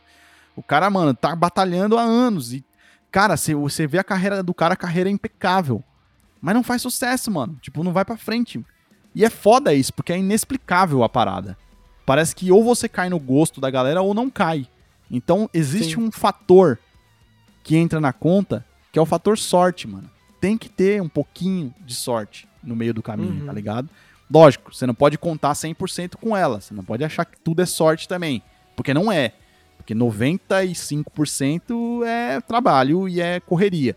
Mas tem que ter esse fatorzinho sorte que é da galera aí com a sua cara, né? Isso é uma parada difícil, mano. Isso é uma parada difícil. E eu julgo a John Wayne uma banda de sorte nesse aspecto. Porque vou te falar um fato já pra gente encerrar esse assunto, pra eu não me estender mais ainda, porque eu falo muito. Mano, tudo que você tá falando é, é, tipo, pertinente pra caralho, tá Sim, ligado? sim. Mas vai. Pô, obrigado, mano. Então, só pra encerrar esse assunto, assim, que eu falo que a John Wayne é uma banda de sorte, é que assim, a gente trocou de vocalista, mano. É um bagulho Uhum. que é- é- tem tudo pra acabar com a banda, mano. Tem tudo, tem todos os precedentes pra que a banda dali pra frente ou acabe ou perca consideravelmente a notoriedade. É tipo uma chance de, sei lá, 50% pra dar certo, 50% pra dar errado. É, é, se você tem uma chance muito grande de se ferrar. E, mano, a gente deu a sorte de a banda ganhar ainda mais notoriedade depois que trocou de vocalista, tá ligado? Mano, Uhum. tipo, o que que essa banda tem de sorte é demais, mano. É um bagulho absurdo, assim. A gente tava com medo, mano, de... Caramba, a gente sabe que o Guilherme é um puta vocalista. A gente sabe disso. Mas tem o fator da galera ir com a cara dele. O que é uma coisa que não dá pra prever. Tipo, Uhum. O cara não é tem ser carisma, se a galera não recepção, compra. né? É, a recepção dele. Tipo, a gente tava com medo. Caralho, mano. O moleque é muito bom tecnicamente, ele cumpre todos os requisitos perfeitamente pra entrar na nossa banda, mas, cara, tipo, vai saber se a galera vai com a cara dele, se ele, puta, vai conseguir passar a verdade dele, se a galera vai se identificar com o cara. É uma parada difícil, mano. Você não consegue prever isso. Você não consegue. Simplesmente. Então, Uhum. nessa hora, entre os 5% de sorte ali que você tem que ter. Que a banda, mano, tem que estar com a bunda virada pra lua ali, igual no dito popular, pra coisa realmente dar certo. E a gente deu certo, mano. Depois que o Guilherme entrou, a banda, tipo, os números aumentaram astronomicamente. Assim, Uhum. de- assim, lógico, guardadas as devidas proporções de uma banda underground, os números melhoraram muito. Tanto é que o disco mais ouvido de- da John Wayne, assim, nas plataformas digitais hoje em dia é o último, que é o Purgatório. Ele foi Pode o crer. que mais teve plays em menos tempo, assim, né? A Aliança Parte 2, que é a primeira música que ele gravou com a gente, ela é a música mais ouvida da banda, né? Então, Uhum. a gente teve um ganho muito grande, assim, com, com a entrada dele, mas poderia não ter dado certo, né? Só é, resumindo toda a ópera de tudo que eu falei aqui, de tanta coisa. Desculpem aos ouvintes aí se a história Não. foi muito muito longa, né, Pra descrever o que é a John Wayne e de onde ela surgiu, mas basicamente essa é a nossa trajetória até aqui, né? Te- teria muito mais coisa pra falar, mas aí eu precisaria de um podcast de umas 12 horas. E, cara, eu vou falar uma parada pra você, mano. Eu discordo totalmente que vocês são uma banda que tem sorte, tá ligado? Você, é porque vocês são uma banda de verdade, entendeu? Vocês trabalham com a verdade, vocês, vocês vivem a parada. Então, mano, eu acredito muito nisso. A gente até comenta isso de vez em quando, em off, em episódios, caralho. Que quando a gente vê que a parada é de verdade, não tem como ela não dar certo. Entende? É por isso que, ah, mudou isso, continuou dando certo. Ah, a gente fez isso e deu certo. É porque são de verdade, entendeu? Isso aqui eu não tô puxando o saco, tá? Não Pô, tô. cara, Eu tô falando do meu coração pra você, tá ligado? Porque desde quando eu conheço a Joanne, eu conheci vocês em. Eu acho que foi quando saiu. Puta, como é que é o nome daquela banda? Pô, Aliança Parte 1. Sim. Quando sim. saiu ela, tá ligado? Eu conheci vocês aí, em uma coletânea, e aí logo em seguida, tipo, um pouco tempo depois, eu não lembro quanto tempo depois foi, mas saiu Tempestade. Quanto tempo, de- tempo depois foi? Foi menos de um ano, eu acho, depois. Menos de um ano, É. né? Uhum. Vocês entraram no meu radar e quando saiu o Tempestade eu falei, caralho, é isso. E, mano, tipo, é só progresso a partir daí, tá ligado? Não tem, tipo, uma baixa no rolê. Claro que, né, depois de certo tempo vocês começaram a trabalhar com números, porque a gente começou a entrar na internet, entrou no streaming, os caralho. Daí você comenta, ah, o último trabalho nosso é o que tem mais play, etc e tal. Mas, cara, tipo, eu não consigo ver uma baixa em momento nenhum da banda, tá ligado? Por- justamente por causa disso, porque vocês fazem a parada com a alma e com o coração de vocês. Isso é muito foda, tá ligado? Porra, obrigado, mano. Pô, fico feliz que, assim, é, é, é, pra mim é super importante, mano, ter esse feedback externo, porque, assim, a gente sabe que os fãs gostam da banda, que apoiam a banda desde sempre, né, mano? A gente sempre teve apoio de todo mundo, assim.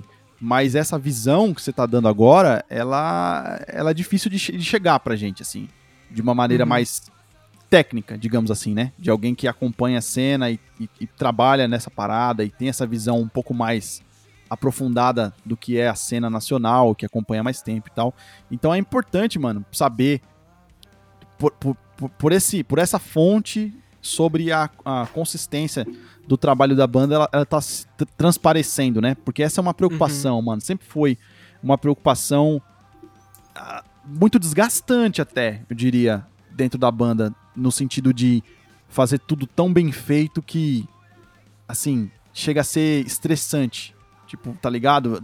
Chega uhum. a criar climas dentro da banda que a parada às vezes desgasta. Mas é pro bem geral da coisa. De fazer tudo muito bem feito. Cara, não vamos, não vamos, não vamos baixar a régua, não, mano. O bagulho é só subir a régua daqui pra, daqui pra frente. Então, essa Exatamente, visão que você sim. teve não é proposital. A gente não quer, tipo, ficar falando que a gente tá fazendo as coisas sempre muito bem feitas e tal. Não, a gente não fica falando isso por aí, mas é uma preocupação nossa. De tipo, mano, a gente nunca vai poder baixar daqui, não. É daqui pra frente. A gente só vai melhorar uhum. a qualidade das coisas, das gravações, dos clipes, das, mano, mídias sociais. O que tiver que vir daqui pra frente tem que ser daqui para melhor, nunca para baixo. Então, desde 2000 e, sei lá, 2012, 2011, que a gente começou a ter essa consciência de fazer tudo muito bem feito, de, porra, mano, se preocupar com estética da coisa, de se preocupar com gravação, de fazer, porra, uma gravação com uma mixagem boa, com um produtor bom. A gente nunca se deu ao luxo de baixar a régua. Tipo, nunca, uhum. nunca. Sempre, mano, se a gente vê que o negócio vai ficar mais ou menos, a gente não faz. Não faz. Simplesmente abre mão de fazer. Ou a gente já fez algumas coisas em alguns momentos mas a gente fez a coisa ficar boa, tá ligado? Não ficou tão bom quanto a gente esperava, mas a gente falou, não, a gente vai trabalhar nisso até ficar bom. E aí ficou e a gente botou pra frente. Porque a gente se cobra muito, mano, nesse aspecto. É um uhum. bagulho, assim, interno da banda. É, até tá parecendo um desabafo isso aqui, né? Mas é, é importante, eu acho, que a galera saiba disso, que existe Sim. uma preocupação. Existe. De entregar a parada da melhor maneira possível, com a melhor qualidade possível, com o que a gente tem na mão ali naquele momento, de entregar o melhor material, a melhor gravação, o melhor clipe, a melhor capa, do jeito que a gente pode fazer, tá ligado? E, e quem, quem trabalha com a banda, mano, os nossos parceiros, as pessoas que estão do nosso lado há muito tempo, a galera sabe o nível de exigência que a gente tem, mano. A galera sabe, mano. Quem já trabalhou com Sim. a gente e ouvir isso aqui vai entender que a gente puxa a orelha mesmo, mano. A gente é foda, assim, nesse aspecto de cara, a gente não deixa passar nada, assim. Não deixa passar nada, nada, nada, mano. Se tiver um take de 2 milissegundos no, no clipe que a gente não gostou, a gente pede para tirar, tá ligado? Não, não ficou bom, não, é, não vai ficar, tira isso, bota outro. A gente já sentou várias vezes para editar clipe junto com, com o videomaker, assim, tipo, não, nós vamos editar uhum. junto, porque a gente quer opinar na edição a ponto de ficar exatamente do jeito que a gente pensou, tá ligado? Sim. Mas a gente é, talvez, nesse, igual você falou, a gente talvez não seja sorte o nome disso, mas de alguma forma a gente atrai essas paradas de, mano, sempre as pessoas que trabalharam e trabalham com a gente sempre são compreensivas a ponto de, mano, entender que a gente é desse jeito e quer realmente fazer a coisa acontecer da melhor maneira possível naquele momento ali. A gente se cobra muito e aí a gente acaba puxando a galera que tá com a gente, mano. A gente acaba cobrando também quem tá trabalhando com a banda a, ao seu nível máximo. E muita gente já me agradeceu e agradeceu a banda no futuro depois por isso. Puta, mano. Depois que eu comecei a trabalhar com vocês, depois que a gente fez aquele trampo lá, pô, evoluí muito. Mano, puta, obrigado por isso tal. Então também isso é bom. Que a gente acaba Sim. puxando todo mundo, né, pra um nível mais alto de alguma maneira. Porque a gente sabe, mano, que se a gente quiser chegar num lugar e atingir, né, alçar voos mais altos aí, a gente tem que cada vez fazer melhor mais e melhor, né? Tipo, esse é o grande uhum. lance, né? A gente tem que fazer assim, senão não tem outro jeito, né? Acho que a banda chegou até aqui com essa fórmula de sempre fazer as paradas mais, mano, mais legal possível. É, e sempre deu certo isso daí. Toda vez que a gente fraquejou de alguma maneira, tá ligado? Tipo, uhum. mano, deixou passar alguma coisa, a gente se fudeu, assim, de algum jeito. Então a gente procura não vacilar mais dessa maneira. Então a gente não deixa passar mais nada. É, se for pra fazer mais ou menos, a gente não faz, mano. Não faz. Já deixou. Ó, pra você ter uma ideia, a gente não fez live na pandemia. Tipo assim, a gente Uhum. poderia ter feito de uma maneira mais ou menos, sei lá. Mas a gente não quis fazer, porque se a gente fosse fazer, ia ser um bagulho grande. A gente queria fazer um bagulho foda. Não deu pra fazer do jeito que a gente queria. É, por dois motivos. Uma, porque a gente realmente não tava. Olha só como as coisas se encontram. Pra fazer a live do jeito que a gente queria, ia envolver uma estrutura grande.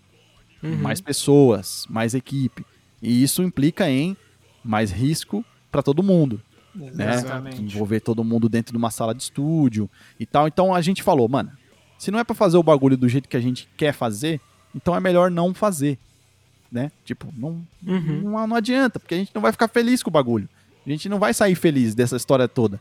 A gente vai fazer, vai ficar mais ou menos, vai deixar aquém do que a gente gostaria, então deixar mais pra frente. Então a gente tem planos, né? A gente possivelmente isso vai acontecer em algum momento. A gente já tem é um plano bem sólido e até uma parceria meio que fechada pra isso. É, Uhum. Mas não vai ser agora, tá ligado? Vai ser um pouco mais pra frente, quando a coisa tiver um pouco mais tranquila pra gente poder fazer da maneira que a gente gostaria. né? Então acho que é isso. A gente foi paciente o suficiente pra para aguardar o momento certo de fazer as coisas rolarem da melhor maneira possível, né? Então é isso, mano. Obrigado pelos comentários mesmo. Fiquei feliz em saber que transparece de alguma maneira essa esse trampo mais exigente da banda, mais- uma parada mais sólida, mais verdadeira, mais real. Isso pra mim é bem importante, mano, saber disso. Não, com certeza, né? Tipo, eu assino embaixo no que, eu, no que o Fábio falou e com certeza John Wayne é referência e inspiração pra várias bandas da cena, não tenho a menor dúvida disso. Né? Pô, Com cara, certeza. brigadão. Brigadão mesmo, cara. E o que, que eu ia perguntar, porra? Não sei, Luizeira. Toma conta, isso me deu um branco, velho. Não, demorou. Você lembra. Cara, são, são mais de 10 anos de banda, então quais são as principais mudanças que você consegue observar de 2009 pra cá, cara? Puta, mano, eu acho que mudou bastante coisa, mano. Bastante coisa mesmo, assim. Eu acho que a banda amadureceu de uma maneira absurda em vários aspectos, assim. Tanto musicalmente, falando em composição, em arranjo, em, porra, fazer discos mais maduros, mais legais, mais musicais, não tão só pensados em sei lá, talvez na parte. A gente era muito preocupado no começo com a parte instrumental, de fazer um bagulho técnico, fazer um bagulho mais fritação e tal. Os riffs mais encrencados e tudo. E com o passar dos anos, mano, a gente foi amadurecendo isso de uma maneira positiva, de fazer a coisa mais mais digerível, mais assim, ficar mais fácil da galera entender as músicas, tanto na parte instrumental quanto nas letras. Acho Sim. que a gente evoluiu muito nas letras também. É, a, a banda como um todo, além da gente, obviamente, ter ficado mais velho também, as ideias amadureceram. Eu acho que o convívio melhorou também. A gente Uhum. hoje em dia é muito mais suave, a gente é muito mais relax nas relações interpessoais, assim, dentro da banda. É, a gente respeita muito mais o tempo um do outro. É uma coisa importante é, que, mano, são cinco indivíduos completamente diferentes, igual eu disse, cada um tem seu tempo para fazer as coisas. Nem todo mundo tá preparado para fazer aquilo naquela hora. Então a gente sabe disso e a gente respeita isso, tá ligado? A gente ficou esse tempo de pandemia, a gente praticamente não fez nada, assim, no sentido de produzir coisa nova. Então a gente fez algumas lives trocando ideia com a galera e tudo, mas não chegou a produzir material novo, não fez live tocando. Então é, a gente respeitou esse tempo, tá ligado? Um do outro. Uhum. Sabia que nem todo mundo tava na vibe de trabalhar é, com muito afinco nessa. Até porque a pandemia pegou todo mundo de calça curta, né, mano? Foi um bagulho. Porra. Assim, o bagulho pegou psicologicamente pra todo mundo, assim, de alguma maneira, né, mano? Foi. Uhum. A banda foi um pouco. Assim, desgastante de certa forma esse lance da pandemia, porque foi frustrante também, a palavra é essa. Que a gente tava com um disco recém-lançado, né? Puta, o Purgatório tinha três meses de lançado. Uhum. E aí a pandemia pegou, tinha toda uma agenda de shows que já estava marcada, derrubou tudo. Então a gente se frustrou muito, mano, com esse período pandêmico aí, principalmente no, no primeiro ano ali em 2020, porque a gente não sabia o que fazer, mano. Com um disco novo na mão, e querendo trabalhar ele com vontade, com sede de, porra, mano, trabalhar o disco, de tocar, de fazer mais coisa. E infelizmente a gente não conseguiu e de certa forma o disco foi ficando velho, porque tipo, a galera já enjoou do disco, porque ficou dois anos, o disco tocando aí, tocou bastante, inclusive, nessa pandemia, os números são bem legais, a galera ouviu bastante nas plataformas, os clipes foram bem vistos e tal, mas a gente não pôde trabalhar ele da maneira que a gente gostaria, né? De tocar, uhum. de fazer show, de apresentar ele ao vivo.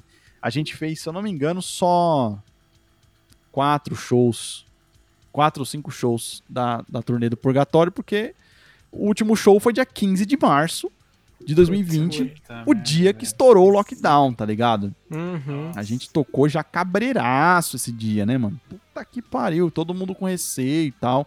De, a gente abriu pro Between the Bird and Me, né, que é uma banda gringa uhum. que tocou na Nossa. Fabric Club. Foi animal esse show, foi bem legal mesmo, foi muito foda. Os caras, gente fina pra caralho dessa banda, inclusive. É... Mas a gente se frustrou bastante com esse lance, então a gente se respeitou, mano a gente respeitou o tempo um do outro e falou, mano, vamos deixar rolar. A gente vai saber a hora certa de voltar a trabalhar, a gente vai sentir qual é a, o momento de realmente voltar a tocar nos assuntos, de falar as palavras. Então acho que a banda evoluiu em 10 anos aí, mais de 10 anos, né? Agora já quase 12 no caso. Tipo, de uma maneira muito positiva. Eu acho que com a idade né? A, a, o amadurecimento veio de uma forma. Eu acho que a parte mais valiosa da coisa, do amadurecimento, é, é realmente esse lance de ter mais paciência com as coisas. Sim, Sim total. Isso é muito louco, mano. Isso, todo mundo que vai ficando mais velho vai percebendo isso. De certa maneira, você acaba ficando menos imediatista. Você tem mais paciência de esperar o momento certo, de, mano, não querer as coisas para ontem, de ser menos uhum. ansioso com algumas coisas, que você sabe que Mano, se eu não fizer isso hoje, amanhã tá de boa, mano. Não vai mudar nada, tá ligado? Com o tempo você adquire essa experiência, essa bagagem. Mas quando você é mais novo, isso acaba afetando as relações até, porque muito moleque ansioso na mesma banda, mano, um batendo de frente com o outro, acaba dando merda, assim, em algum momento. Então, a maturidade, mano, que a banda ganhou nesse tempo todo é sensacional, assim. Eu acho que uma das maiores riquezas assim que a John tem é a relação interpessoal de todo mundo. A gente se dá muito bem, é, pelo fato também, igual eu disse, a gente é amigo já praticamente 20 anos, a maioria de nós ali. Então, isso ajuda muito, né, na maturidade no geral e na relação interpessoal de todo mundo. E se eu pudesse dizer assim, é, em uma, em uma ou algumas frases o que mudou nesse tempo todo, assim, nesses quase 12 anos de banda aí, eu diria que a gente tá hoje muito mais é, maduro falando em composição e ao mesmo tempo a gente mantém a mesma sede de fazer o som que a gente tinha naquele começo. Isso é muito louco, porque é engraçado que eu até vi alguém falando essa semana sobre isso. Ah, foi o John Petrucci, né, guitarrista do Dream Theater. Eu vi uma, uma entrevista dele o cara perguntou pra ele assim, mano, você toca guitarra desde os anos 80, você ainda tem vontade de treinar, mano? De sentar uhum. e praticar a guitarra? Ele falou, mano, tenho pra caralho. Todo dia eu treino e eu não deixo passar. E não é por obrigação, é porque eu gosto. Eu sento e eu toco porque é da hora. Praticar, tocar minhas músicas e tal. E eu acho que a Joanne tem a mesma coisa, no sentido de a gente ainda tem aquela mesma chama dos moleques lá de fazer som, de querer fazer a coisa bem feita, de, mano, de impressionar a galera com material legal, é, mano, de boa qualidade, assim. A gente se preocupa em fazer música legal, música boa. A gente ainda tem sede de tocar, de, de tocar ao vivo, de fazer show. A gente gosta de fazer show, mano, de estar tá com a galera, assim, de trocar ideia mesmo. A gente sempre foi muito próximo, mano, dos fãs, assim. Sempre foi muito próximo de. A gente tá num show, a gente fica na banca de merch e fica ali trocando ideia com a galera, mano. Todo mundo ali. Todo mundo tem acesso a gente, assim, tipo, não é aquela banda que se isola no camarim, não fala com ninguém. Não, mano. A gente tá na pista ali, quem quiser vir trocar ideia vai conseguir, vai chegar na gente, vai. Mano, se quiser que assinar um CD, é super fácil, vou estar tá sempre ali, com certeza. Eu tenho o maior prazer em assinar. Então, é, mano, é, é, é, muito legal, assim, essa sede da banda de continuar fazendo, de estar tá próximo do público, de fazer show. A gente evoluiu musicalmente e pessoalmente mas aquela gana da molecada de 10, 12 anos atrás continua, mano. Isso é muito louco, assim, porque com Uhum. o tempo, às vezes, a tendência é isso ir se apagando, né? A banda ir meio que murchando de algum jeito, assim, tipo, ficando mais relaxada e, tipo, deixando a- as coisas rolarem, empurrando com a barriga, que é o que acontece com muitas por aí, que às vezes só tem tempo de estrada, mas já não tá fazendo muita coisa, já não tem muito tesão em fazer o bagulho. A gente não, mano. A gente, tipo, troca ideia todo dia, mano, e tem planos, e tem, mano, muita coisa pra realizar ainda. E, inclusive, inclusive, eu não posso falar ainda, não posso falar Ai, ainda. ai, ai. Olha, Não posso, porque eu adoraria falar, mas é, é, assim, eu, eu preciso segurar essa, essa ansiedade de falar isso. Mas segunda-feira, segunda-feira vai ser dia 8 de novembro. Mano, Uhum. vai sair uma parada que vocês não estão ligados. Tipo, mano, Ah, ninguém Deus, tá é. esperando. Ninguém tá esperando Caraca. que vai acontecer. E vocês aqui no Podcore, tipo, mano, são os primeiros a ter um spoiler do, disso daí, tá ligado? E a gente não falou pra ninguém. Nossa, que honra, Só velho. quem ouvir isso aqui vai ficar preparado segunda-feira. Porque quem não ouvir Caraca, vai ser pego de surpresa. Tipo, no- Caralho, que, Que foda. foda eu demais. infelizmente não posso contar isso. Em off eu posso contar. Mas, Opa! mas eu não posso contar Gostamos. ainda. Pra todo mundo, porque o podcast sai antes da notícia. Então eu não posso. Posso. Mas é uma, uma coisa assim, mano, que a gente tá trabalhando já faz um tempo. A gente. Cara. mano, é uma coisa muito grande. Muito grande, assim, pra banda, pra cena. É, é algo que a gente nem fez ainda e já tem muito orgulho de estar fazendo essa parada, assim, de estar trabalhando nisso. É, vai ser um marco. Vai ser um marco Brasil, nível Brasil, assim, coisa muito grande Caraca, velho.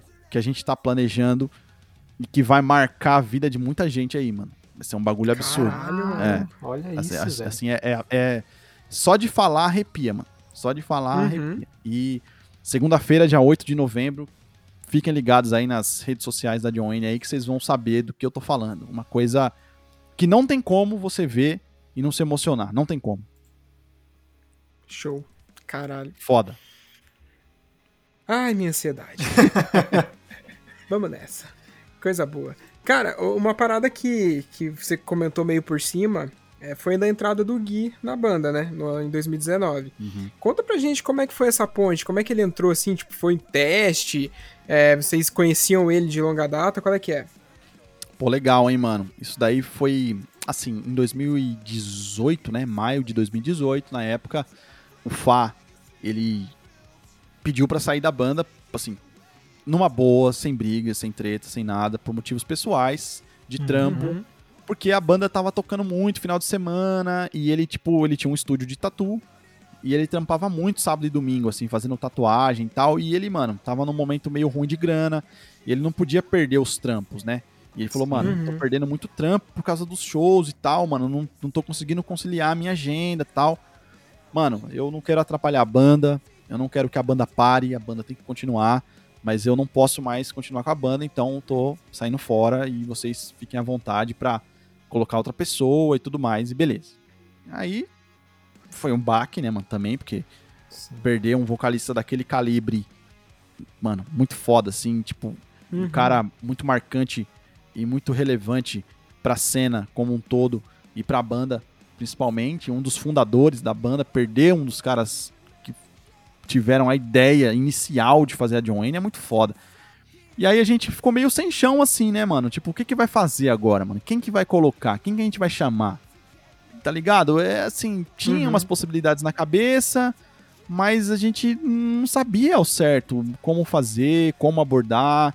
Então a gente até ficou um tempo assim, mano, pensando no que fazer, mano. E aí a gente falou, mano, vamos pensar num processo como todo mundo faz. Pede pro cara mandar um vídeo cantando uma música e a gente vê, avalia e aí a gente seleciona o cara e beleza, vê se vai pra frente, se não vai.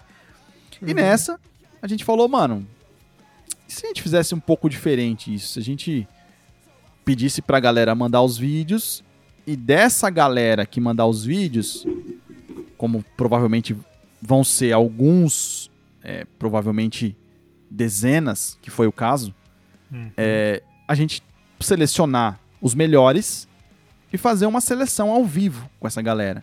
Tipo, Uhum. a gente fez um evento na época, olha só, a gente foi meio que sem querer precursores da live, né? Porque na época, em 2018, 2018, acho que é julho de 2018, alguma coisa assim, a gente fez uma live no Facebook na época, transmitindo o ensaio com os seis finalistas, né? Os seis que a gente julgou seriam os melhores ali, que mandaram os Uhum. vídeos cantando as músicas, né?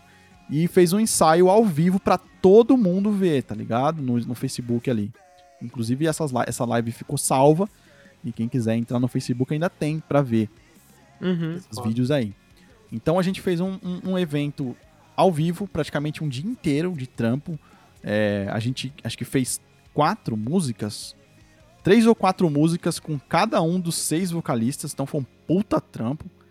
Porque cada um escolheu uma música diferente, e aí tipo, a gente tinha que ensaiar as músicas com todo mundo. Então, basicamente, qual era o nosso intuito? Beleza, o cara mandou o vídeo, a gente já sabe que o cara é foda, já tem uma, uma, uma possibilidade muito grande dele aguentar o- a pressão de entrar numa banda que já tinha um calibre grande na cena, na época, que tava perdendo um puta vocalista que já era referência na cena, a galera amava o Fá.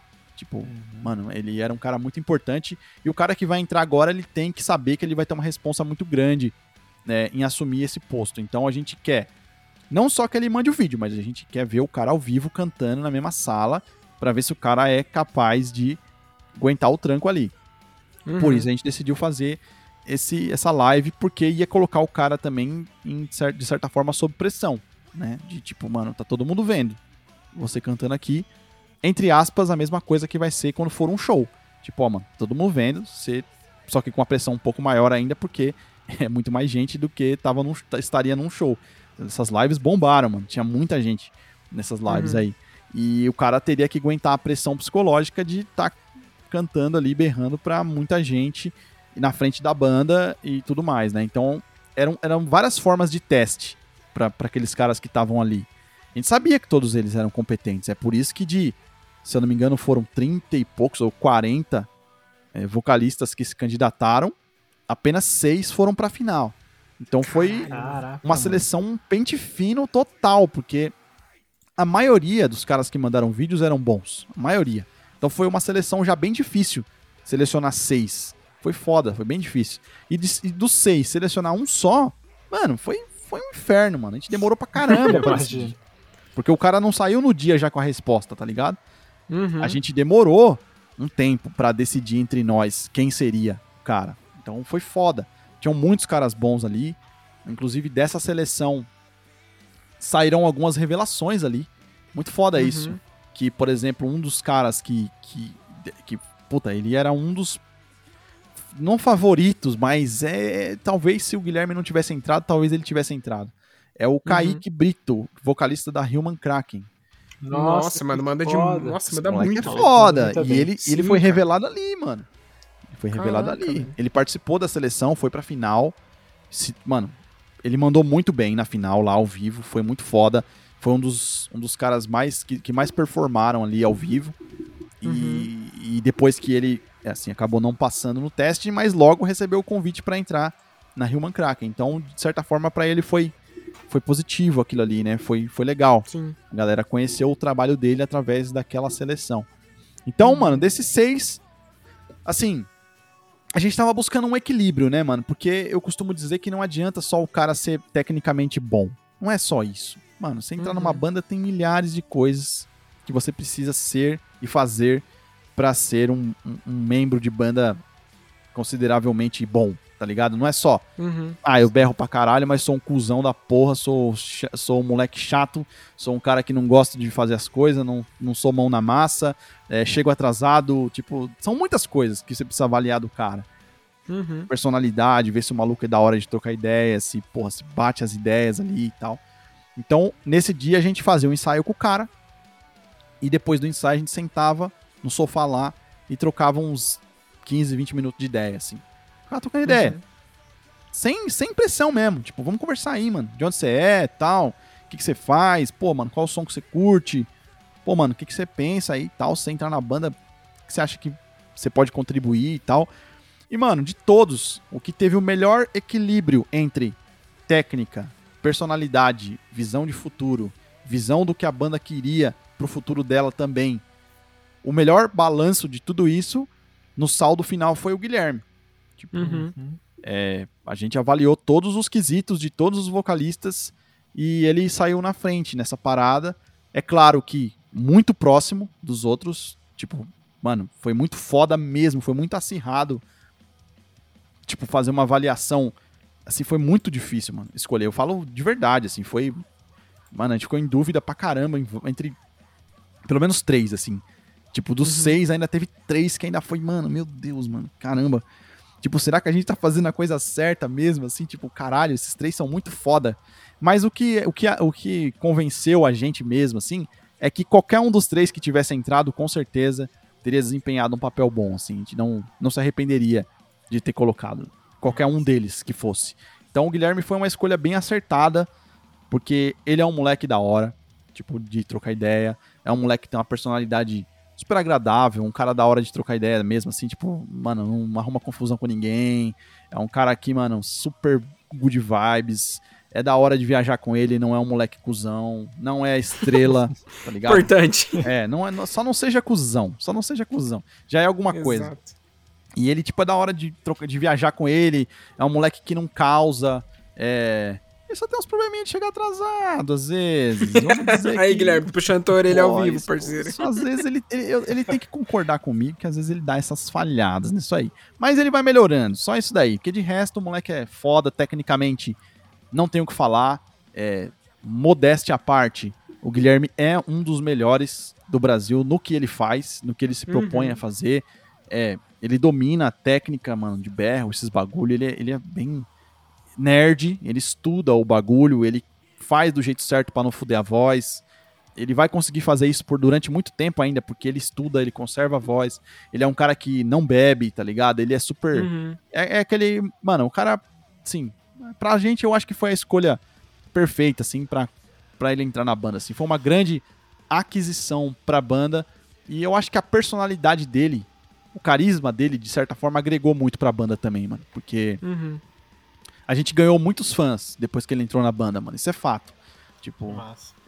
a gente não sabe dizer bem o porquê exatamente, mas Uhum. a gente ganhou muitos novos fãs quando ele entrou na banda, assim. É claro que isso se deve a vários fatos, né? Porque também a primeira música que ele gravou com a banda foi Aliança Parte 2, que já é uma música grande, já é uma Sim. música que revelou ele de certa forma pro público maior e tal. Tem participações de peso nessa música. É, é, isso foi uma estratégia nossa também, né? Que foi bem acertada nesse ponto de tipo já começar essa nova fase com uma música grande, uma música pesada, no sentido de, mano, a gente vai chegar com tudo nessa nova fase. A gente não quer errar. A gente quer chegar com uma música boa, bem feita, com participações importantes, de caras que a gente admira, de caras que a gente sempre quis fazer coisa junto, e essa é a hora de usar essa arma que a gente tem para lançar um novo vocalista. Então, talvez todo esse conjunto da obra foi o que agregou, né, valor para a coisa funcionar do jeito que ela foi, né? Então, não- Uhum. igual eu falei em algum momento aqui, não é uma coisa só, né? Não é, nunca é uma coisa só para coisa dar certo. Tem um conjunto de fatores aí que leva a banda a chegar em algum patamar aí, né? Então, o Guilherme é um cara foda. Admiro muito ele como vocalista, como pessoa, é um moleque do bem, mano. Putz, não tenho o que falar do cara, mano. Agregou muito pra banda, inclusive já chegou na banda compondo, né? Ele tem duas composições no Purgatório que são letras dele, que até então é uma coisa nova, né? Porque até então Uhum. tudo era eu que escrevia, todas as, as letras da John Wayne até então eram escritas por mim, e ele chegou é, no primeiro disco que ele teve a oportunidade de trabalhar, ele já chegou chamando a responsa. Falou, mano, eu quero escrever, me dá liberdade pra escrever alguma coisa que eu quero mostrar pra vocês. Se vocês gostarem, a gente mantém, se não, beleza. E a gente gostou muito, tem duas letras que são dele nesse disco e cara, ele se deu muito bem com a banda, a verdade é essa, assim. Acho que casou muito bem as ideias, as influências, as visões de futuro pra coisa. Então, é, não sei se, de novo, não sei se é sorte, não sei se é tipo o universo conspirando é, a favor da gente, sei lá o que, mas que deu certo, deu certo, assim, uma escolha bem acertada.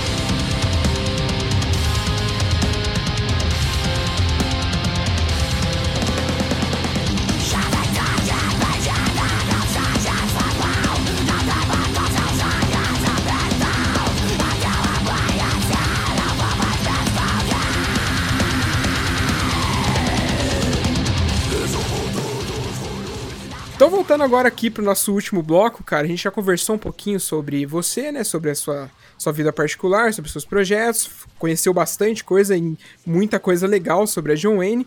E agora que a gente vai fazer aquela perguntinha que ela é de praxe para todo mundo que passa por aqui, tendo o bando ou não, consumindo a cena e tudo mais, que é a sua opinião sobre o underground brasileiro.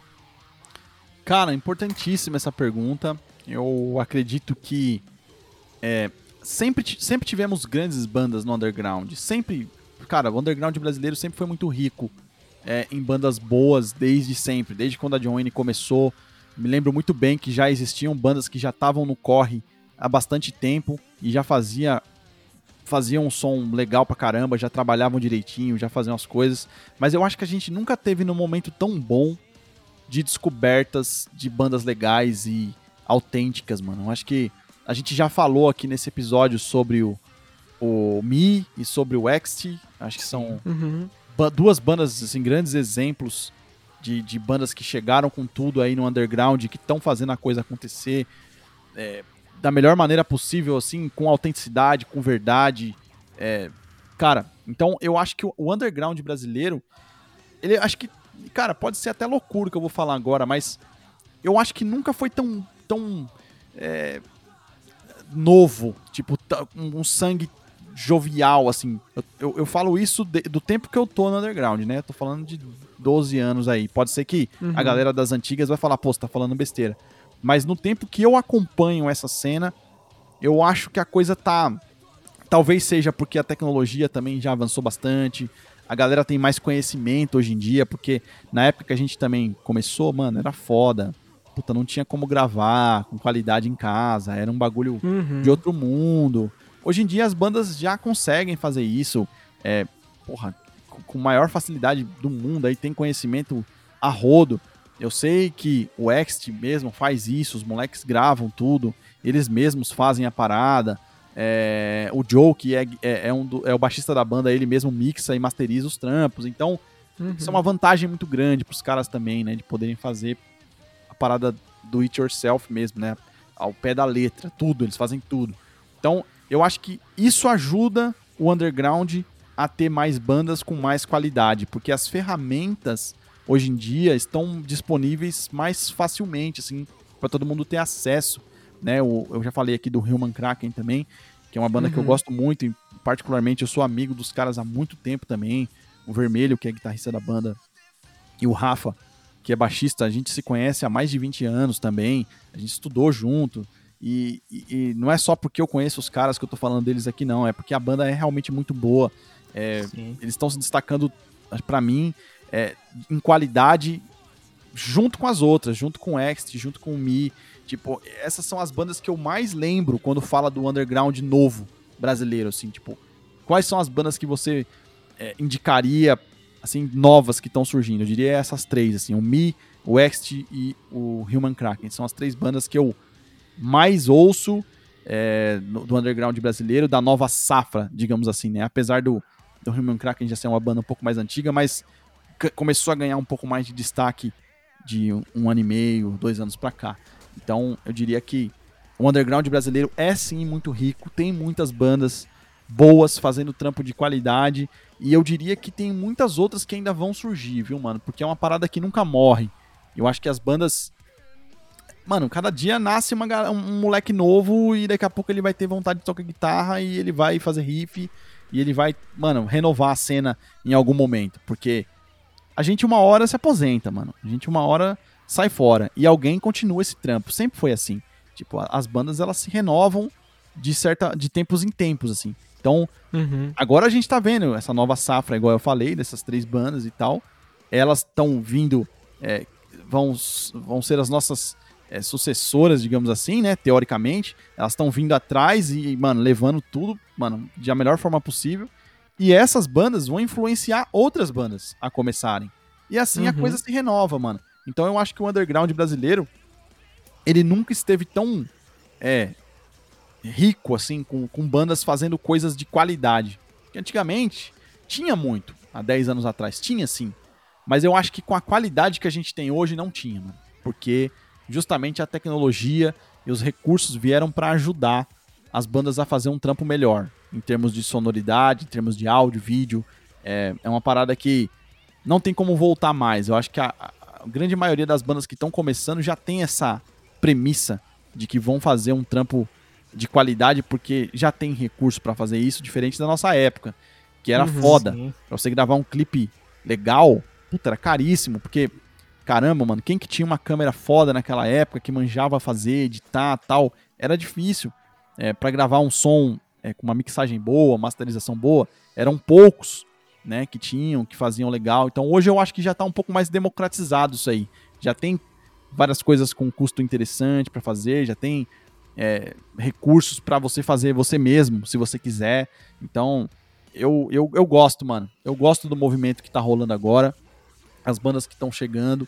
É, é uma coisa que tem muito potencial para se transformar numa coisa maior. Porque eu vejo que a coisa voltou a esquentar, mano. Porque durante muito tempo, essa cena, ela esteve meio morna. A cena Uhum. metal, hardcore, até, até o emo mesmo, eu diria, que acho que se enquadra um pouco nessa parada, assim, teve um pouco apagado durante um tempo, assim. Mas eu vejo que essas três meio que parece que tomaram uma força muito grande nos últimos tempos, mano. Tipo, o emo voltou com tudo, mano. Emo tá foda. Tipo, caramba, mano, tanta banda legal é, surgindo, ou bandas que já estavam na ativa há muito tempo, mas que voltaram a ter destaque é, nessa cena, é impressionante, mano. Então acho que a galera tá voltando a ouvir rock, tá ligado? Isso é importante, mano, porque a galera tinha se desviado um pouco desse som e a gente tá ganhando novos seguidores, novos fãs. Galera que tá se Uhum, renovando mesmo, o público, mano. É muito louco isso. Porque muita gente que ouvia a gente há 5, 6 anos atrás, de repente já parou, já não ouve mais. E a safra renovou. Tipo, agora é a molecada nova de 18, 19 anos que tá ouvindo o som pesado e tal. Então acho que quanto mais banda nova e boa a gente tiver, mais a gente fomenta esse mercado e vai ter mais fãs ouvindo como um todo. Então, isso é uma coisa que a gente sempre falou, mano. Não adianta só ter uma banda boa. Não adianta. Porque uma hora o fã vai enjoar daquela banda e vai parar de ouvir como um todo a cena. Então tem que ter Uhum. várias bandas Sim. boas, tá ligado?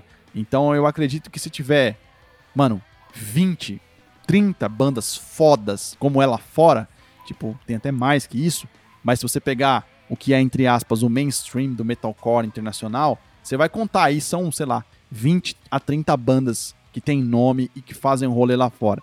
Por isso que a cena é grande, porque tem bastante banda boa pra galera curtir. E elas estão sempre lançando Exatamente. material, né? Tipo, uma lança um disco, aí daqui a pouco, quando a galera tá enjoando desse, a outra lança outro, e assim vai. E assim vai. Agora, Uhum. a gente tem que incentivar as bandas novas a chegarem junto, mano. Porque eu acho que isso é importante também. É, Por isso que eu sempre, mano, aonde eu tenho oportunidade, eu dou dica pra galera. Eu respondo as minhas perguntas lá que a galera faz no inbox, no- nas DMs da vida. Os caras me, me pedem as dicas dos bagulho, eu, eu ajudo todo mundo. Mano, os moleques me pedem dica de equipamento, de som, de como faz tal. Eu ajudo todo mundo, mano, com o maior prazer.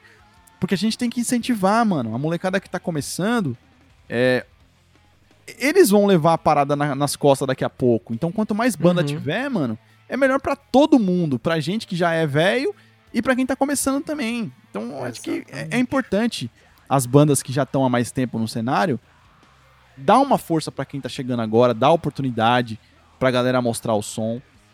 Eu, mano, sempre que posso, não é sempre que dá tempo também, mas a galera me manda o som, tipo, pra eu ouvir, banda nova, assim, eu sempre ouço, sempre dou feedback. É, nem todo mundo eu consigo, mas a maioria rola. Tipo, os caras, ô, mano, ouve meu som aí e tal, não sei o que, eu vou lá e ouço, falo pro cara, ó, Uhum. mano, gostei, não gostei. Porque é, é o nosso papel de, Sim. como veteranos, entre aspas, aí, do- desse- dessa cena, desse cenário, de cultivar e incentivar as bandas que estão chegando agora pra que tenham cada vez mais. E, aí, mano, esse é meu sonho, mano. Tipo, eu quero que esse bagulho fique grande, eu quero que o bagulho seja tão foda quanto é lá fora, de tipo ter uma, sei lá, uma finada Warped Tour aí com 30 bandas no flyer lá. Tipo, Nossa, mano. é, é isso que eu quero pro Brasil, mano. Esse é meu sonho que fosse aqui. Mas pra isso a gente tem que ter mais bandas, porque não adianta só ter três ou cinco. Tem que ter 20, Uhum. 30. E só com as bandas novas chegando e reciclando toda essa parada que a gente vai conseguir ter uma cena grande. igual os caras têm lá fora. E aí eu acredito, mano, que a, quando chegar nesse nível, a gente vai ser grande, a gente vai ser foda Total. e vai ter banda, mano, pra levar o bagulho e atrair mais gente, atra- atrair mais público, né? Cada um com o seu som, cada um com a sua peculiaridade, vai atrair um pouquinho daqui, um pouquinho dali e a gente vai conseguir. Mas pra isso as bandas têm que, mano, chegar junto, mano, tem que fazer acontecer. Maravilha, mano. Maravilha. E agora a gente vai pro momento indicação, né, meu querido Fábio? É isso, é aquele momento que a gente fica feliz de conhecer e apresentar coisas pro pessoal que ouve a gente, né, Luiz? Exatamente, aquele momento de dar aquela dicasinha marota e a pessoa, né, dar aquele check depois e, dar e conversar com a gente, né, nos comentários, né, falar o que achou, o que que gostou, o que que não curtiu, enfim. E, Rogério, o espaço é seu, cara, é, para fazer indicação, pode ser indicação de banda, de filme, de série, de livro, do que você quiser e quantas indicações você quiser, meu amigo. Fica à vontade aí. Bom, cara, eu acho que de banda eu já já falei de três aqui, né, no decorrer desse episódio. Acho que já deu pra, pra galera entender das bandas novas aí que estão surgindo. É, dá pra galera ter uma noção de como tá rolando o underground agora. Então, deixa eu pensar aqui, mano. Bom, vou indicar então é, um livro. Na verdade, eu vou indicar uma trilogia que eu já falei aqui, é, assim, bem por cima, mas que vale a pena quem tiver é, esse, esse gosto por leitura, correr atrás, e, e- e- porque é uma obra muito incrível, que quem lê sempre se apaixona, que é a Divina Comédia, de Dante Massa. Alighieri. Se possível, leia os três livros, que são O Inferno, o Purgatório e o Paraíso. É, o Joanne já lançou dois discos baseados nessa obra, e tem mais um para lançar ainda, que vai ser Fica baseado o spoiler. é, exatamente, porque é uma trilogia. A gente só lançou dois até agora. Então, eu indico muito pra quem gosta do- de leitura, de uma parada um pouco mais clássica, mas que tem um tom sombrio, assim, uma parada bem chega a ser quase um thriller assim, a parada, bem Uhum. sombriozão, mas es- escrito no século XV. Então é uma parada bem antiga, que tem uma linguagem um pouco mais difícil de, de ler, mas que, mano, vale muito a pena, cara. É assim, é uma leitura muito rica em termos de cultura mesmo, assim, no geral. E pra quem gosta de umas paradas mais sinistras, assim, é, é bem foda mesmo, assim. A galera vai gostar desse, desse livro e vai entender muito mais sobre a John Wayne também, porque muita coisa que a gente já escreveu até hoje foi baseado nisso. E uma vez que você lê os livros, você vai entender muita coisa que a gente já disse, que a gente já escreveu em várias músicas, né? Acho que vai, vai fazer mais sentido para quem ler os livros, escutar as músicas e entender as letras também. Eu sempre falo isso, que é, é muito mais legal quando você sabe de onde veio aquilo. Acho que ah, você Uhum. passa a ter mais. Eu, eu mesmo sou assim. Quando, por exemplo, o vocalista, ou sei lá, quem escreveu a música faz um vídeo ou faz algum podcast, ou explica como ele, de de onde surgiu a ideia daquela música, eu sempre passo a gostar mais daquela música, não sei porquê. Talvez Uhum. sei lá, por ter um motivo emocional, por ter um motivo, sei lá, mais pessoal do cara naquelas palavras, naquela letra, acho que isso pra mim começa a fazer mais sentido. E quando faz mais sentido, eu acho que as pessoas costumam gostar mais. Então acho que essa leitura ela é bem rica pra quem quer entender um pouquinho mais da John Wayne, assim, acho que faz faz bastante sentido pra quem é fã da banda entender um pouco mais lendo essa essa trilogia aí, mano. Acho que é isso. Acho que de cabeça, Maravilha. Deixa eu ver se eu tenho mais uma indicação aqui pra não ser não ser injusto e também não indicar só essa, porque essa é uma indicação bem dura, que é difícil. São três livros aí pra galera ler. Bem, bem foda. Ah, deixa eu Deixa eu pensar. Ah, tem, tem um, um podcast que também eu gostaria de indicar, que são de uns brothers, assim, de miliano, que, mano, os moleques do Espaço Cerebral. Uhum. Isso é um, Brothers assim, uma indicação muito camaradas. foda pra vocês ouvirem também. Pô, que legal, mano. Muito foda saber. E- e, mano, ouçam também o podcast dos caras. Eu fiz uma, uma entrevista com os caras um tempo atrás e, e, cara, foi muito legal a entrevista lá também. Então, terminando de ouvir esse daqui, vai lá ouvir o podcast dos caras, Espaço Cerebral, eles têm também no, no Spotify, nas plataformas digitais aí, vale muito a pena. Eu gostaria de fazer essa indicação para todo mundo. Eles também fazem um trabalho super legal com as bandas do underground. Tem uma abordagem muito foda, assim, dão muita oportunidade para muita gente mostrar o trabalho. Então, vale muito a pena conferir também. Show de bola. Bom, eu vou indicar só som, que ultimamente eu não, não tenho lido nada e não assisti nada novo. Eu ando meio nostálgico com, com algumas bandas de metalcore, então eu vou indicar o Destroy the Runner, os dois discos deles, o Saints e o I Lucifer. Que, mano, Destroy the Runner é uma banda de metalcore maravilhosa. Não sei se o pessoal manja muito aí, mas, cara, muito, muito Não boa. conheço essa. Não conhece, mano? Ouve Uh-uh. que você vai curtir, cara. Gutural e melódico ali, puta, perfeito, mano. Show. É, vou indicar também Wayne Stacy, The Life I Know, outra banda de, de metalcore aí, barra post hardcore excelente. Haste the Day, When Everything Isso Falls. Cara, mano, eu, eu lembrei dessa banda esses dias do nada, fazia muito tempo que eu não escutava Haste the Day, cara. Aham. Muito, muito foda mesmo, cara. É, que mais? Mano, de lançamento, Still Sucks, novo do Limp Bizkit, eu achei maravilhoso. Depois de vários anos sem lançar nada, aí finalmente droparam material novo e eu curti pra caramba.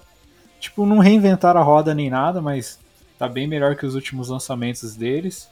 Uhum. O, o novo do, do Manger Cadáver, Decomposição, cara, descasso. Eu tô impressionado, assim. Faço um dos melhores nacionais aí. Uhum. O novo do Mastodon tá muito bom também, o Rush and Green. Gostei pra cacete. E mais metalcore aí, My Children, My Bride, cara, Lost Boy, descasso aí. Essas são as minhas indicações. Maravilha. Cara, eu vou indicar algumas coisas antigas aqui que eu me peguei escutando esses dias atrás. Você tá nostálgico também, Fábio? Mais ou menos. acho que sim, acho que não. Mas, tipo, tô assim, eu falei, hum, vou ouvir.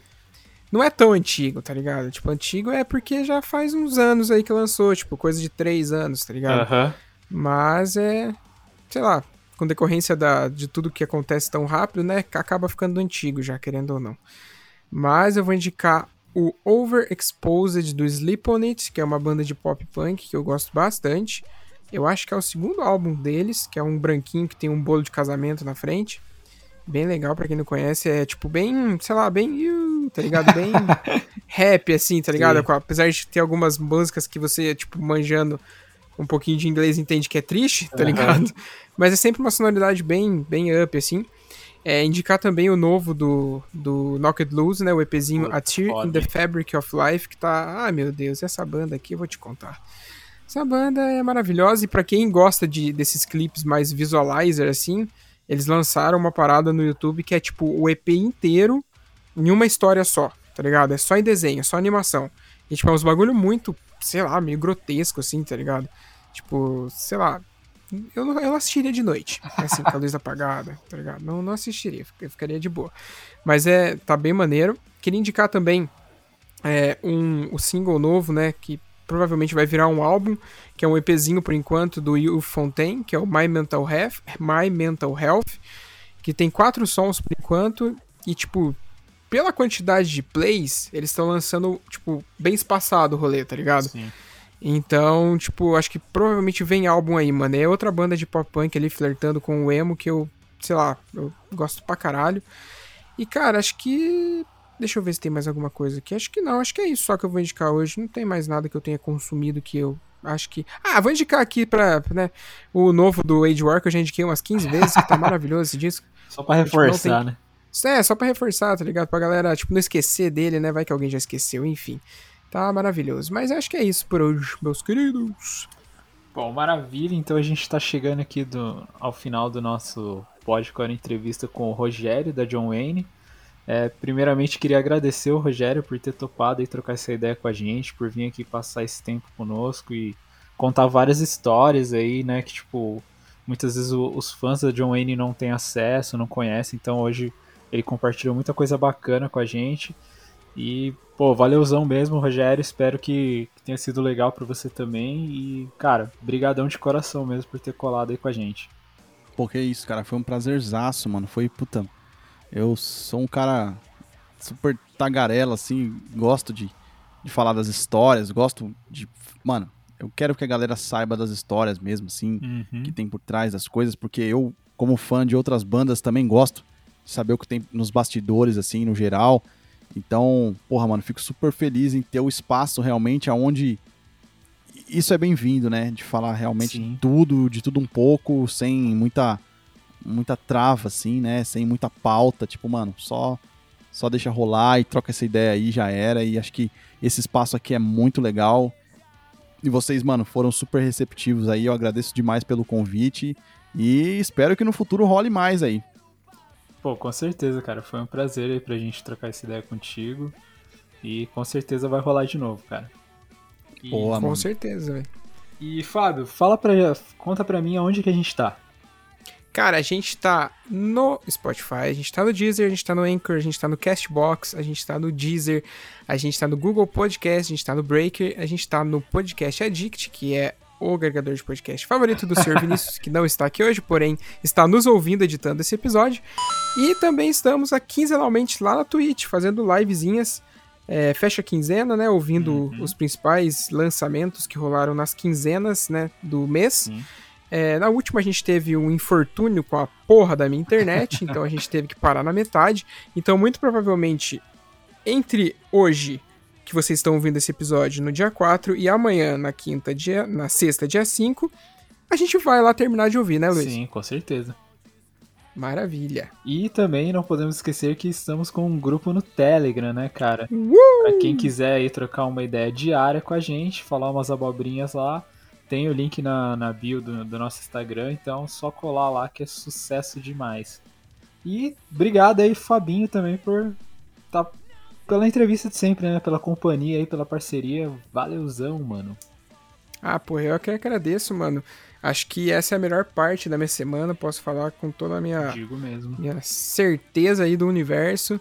E muito obrigado para todo mundo aí que ficou com a gente nessa, nesse episódio maravilhoso, escutou aí um pouco de informação, aquela escutou também muita coisa para inspirar, né, Com pra, certeza.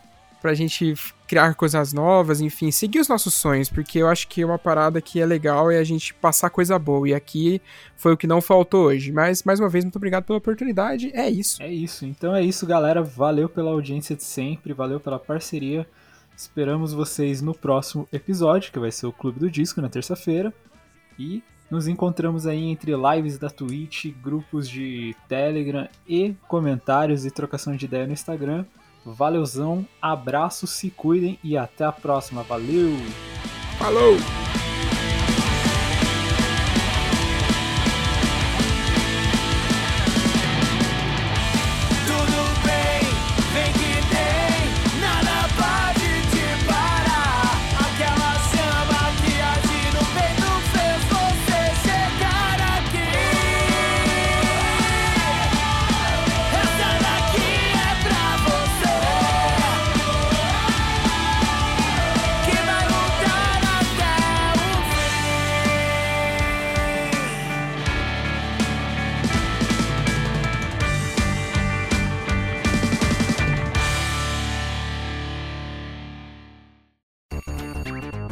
E antes de terminar aqui, lembrem que se você tá afim de conhecer uma marca foda que apoia e vive o underground, é só colar no Insta e jogar na busca Use Refuse ou pular pro site www.userefuse.com.br e também conhecer uma loja zica de acessórios do mundo do rock e do mundo geek. Cola lá no arroba Armazém do Rock que é sucesso demais. Perde tempo não, falou!